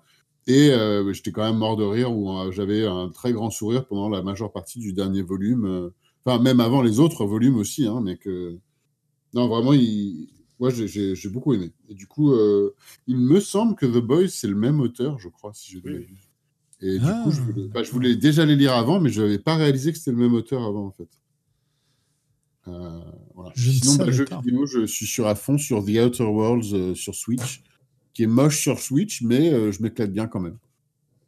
Ok. Parce que c'est un jeu qui est très très beau et quand il a été porté sur Switch, il a été décrié comme vraiment ils ont fait un sale boulot. Euh, il devait peut-être pas être porté sur Switch ou alors ils ont fait un sale boulot parce que c'est quand même un jeu qui normalement tourne sur des plus grosses machines. Mais bon, c'est la console que j'ai donc euh, voilà, je suis content. C'est cool. C'est cool, ouais. Euh, bah écoutez, moi je vais parler un peu de, jeux de rôle et de, des jeux que j'ai financés euh, en financement participatif. euh, les, deux derniers que j'ai financés, puis un autre que je guette, que je, dont je voulais parler deux minutes. Il y, a, deux- y a deux financements participatifs qui pour moi, enfin que je, il y en a un que j'attends beaucoup, puis un qui m'intrigue. Celui que j'attends beaucoup, qui va arriver semaine prochaine, c'est Starforged, donc la version SF de Iron Sworn, euh, qui va donc, euh, Oh. à mon avis, tout déboîter. Enfin, on- l'auteur euh, organise son teasing de façon très efficace en ce qui me concerne. Et donc, bah voilà, j'ai hâte de, de découvrir du Iron Sworn dans un contexte spatial avec tous les outils pareils pour jouer en solo. en coop et éventuellement en groupe, des tas de tables aléatoires, des tas d'oracles, des règles adaptées, enfin bon bref. C'était une Euh. très mauvaise idée. Moi, je m'étais abstenu de regarder en participation. Maintenant, j'ai déjà ouvert la fenêtre. Je suis là. Oh Voilà. Ça a l'air sympa. Donc euh, bon, celui-là je l'attends beaucoup. Euh, euh, Satin Phoenix qu'on avait Starforge, pu... tu dis? Ouais, Starforged, ouais. Je crois hein, que c'est ça, faut que je vérifie. Euh, Satin Phoenix qu'on avait rencontré, qui était community manager de euh, Donjons et Dragons à l'époque, qui a fait pas mal d'actual play, et notamment une grande campagne où euh, toutes les joueuses euh, jouaient des bardes à la table, euh, bah, va lancer un financement sur un, bouquin pour DD5 euh, autour de ce contexte-là. Et euh, j'avais regardé deux trois épisodes de l'actual play, j'avais trouvé ça très sympa. Et donc, je suis un peu intrigué par ce, ce, ce financement qu'elle lance. Donc, on verra. Peut-être que. Je suis pas sûr du tout de suivre ça parce que c'est une campagne DD5 et un cadre DD5. Donc, voilà quoi. Mais en tout cas, je suis intrigué. Donc, je voulais le mentionner. Euh, elle s'appelle comment alors cette- euh, ça s'appelle. Ah mince, j'ai plus le nom. Battle of the Bards. Et, euh, et ça va arriver très bientôt. Je vais essayer de retrouver ça. Sinon, les deux autres dont je voulais parler, c'est d'un côté. alors, la réédition d'un jeu que je suis depuis des années et des années qui s'appelle Blue Planet qui est euh, un jeu de SF art science euh, écolo euh, gauchiste, on va dire. voilà. Qui, vu est- ça, en fait. qui a été très novateur à l'époque pour son cadre et qui a été beaucoup moins apprécié pour son système de règles, euh, qui était euh, bon pas, pas, pas génial dans la première Pas édition. très euh, écolo le système de règles. ou- Ouais, on va dire ça, ouais, assez lourd, avec une gestion du, du trauma quasi médical. euh, voilà, tu prenais euh, quand tu prenais une blessure, fallait savoir où c'était, euh, qu'est-ce que ça pouvait entraîner comme, comme euh, conséquence. Enfin bon, c'était très détaillé euh, et pas très intéressant de ce point de vue-là. Mais par contre, un contexte euh, Blue Planet, c'est donc une euh, la Terre qui est face à une catastrophe écologique qui détruit euh, une grande partie de sa capacité à produire de la nourriture. Donc, euh, une révolte euh, globale qui finit par, enfin une révolte, euh, une guerre civile, etc., etc., qui finit par aboutir à la fondation d'un gouvernement mondial qui s'appelle le GEO, donc la Global Ecological Organi- Organization. Donc voilà, hein, en gros, les écolos prennent le pouvoir pour essayer de sauver ce qui peut l'être et qui découvrent aux confins du système solaire un, trou de verre qui permet de rejoindre une planète océanique géante qui s'appelle Poséidon et une colonisation qui se lance vers cette planète, mais suite au. Enfin, je crois qu'ils ont lancé la colonisation avant les catastrophes sur Terre ou quelque chose comme ça. Et en fait, les colons se retrouvent isolés pendant des années. Et euh, y a une, on joue au moment d'un recontact, d'une deuxième vague de colonisation, alors que la Terre est dévastée, que cette planète-là est vierge quasiment de toute industrialisation, euh, que on a des problématiques de colonisation parce qu'on a des aborigènes qui existent sur place, qui sont très mystérieux, avec lesquels on communique pas vraiment, qu'on voit pas vraiment, mais on sait qu'ils existent dans la faune locale. Euh, on a des natifs qui sont donc euh, les premiers colons qui, sont, qui, qui, ont dû survivre coupés de la terre pendant des années. Et euh, la nouvelle vague bah, va évidemment mener son lot d'escrocs, de, de pollueurs, etc. Et donc il y a tout un jeu autour de ça dans un contexte un peu cyber. On peut jouer plein de trucs différents. donc c'est vraiment un univers que j'avais beaucoup aimé. Et là, ils ressortent une nouvelle version, un peu mise à jour, autant au niveau système qu'au niveau ils font peu évoluer l'histoire et tout. Enfin voilà, c'est vraiment un, euh, un plaisir à la fois nostalgique et une envie d'y rejouer. Et le système, je l'ai testé parce qu'il y a un kit de découverte euh, gratos. et il est, bon, voilà, il est relativement traditionnel en utilisant des concepts un peu plus modernes. enfin, un peu plus. ça m'énerve de dire ça. bref, vous m'aurez compris. et un peu mis à jour par rapport aux anciennes versions. Voilà, on va dire ça comme ça.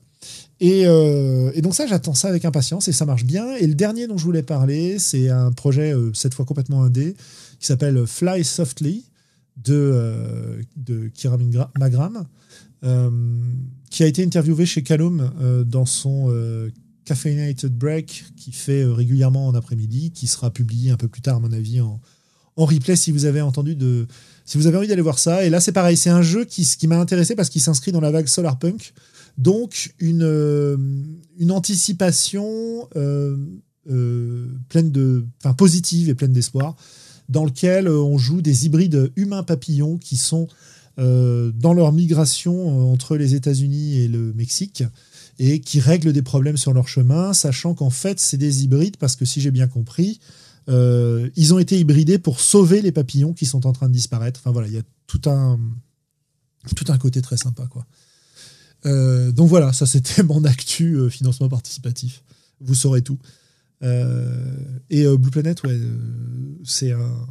J'ai fait une partie avec le kit de découverte qui m'avait qui m'avait bien plu finalement. Et c'est vrai que c'est un univers que j'aurais envie de, réinvestir. Donc on verra avec les, les règles et tout ce que ça donne. Voilà. Cool. bah voilà.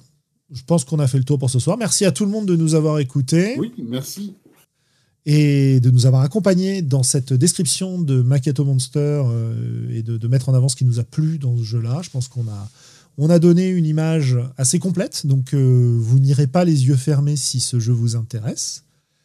En tout cas, la version française, on manquera pas de vous tenir au courant quand elle sortira. Et puis pour ce soir, bah écoutez, euh, chers amis, on va vous laisser et vous souhaiter une bonne nuit. Eh oui, bonne nuit, au revoir. Au revoir.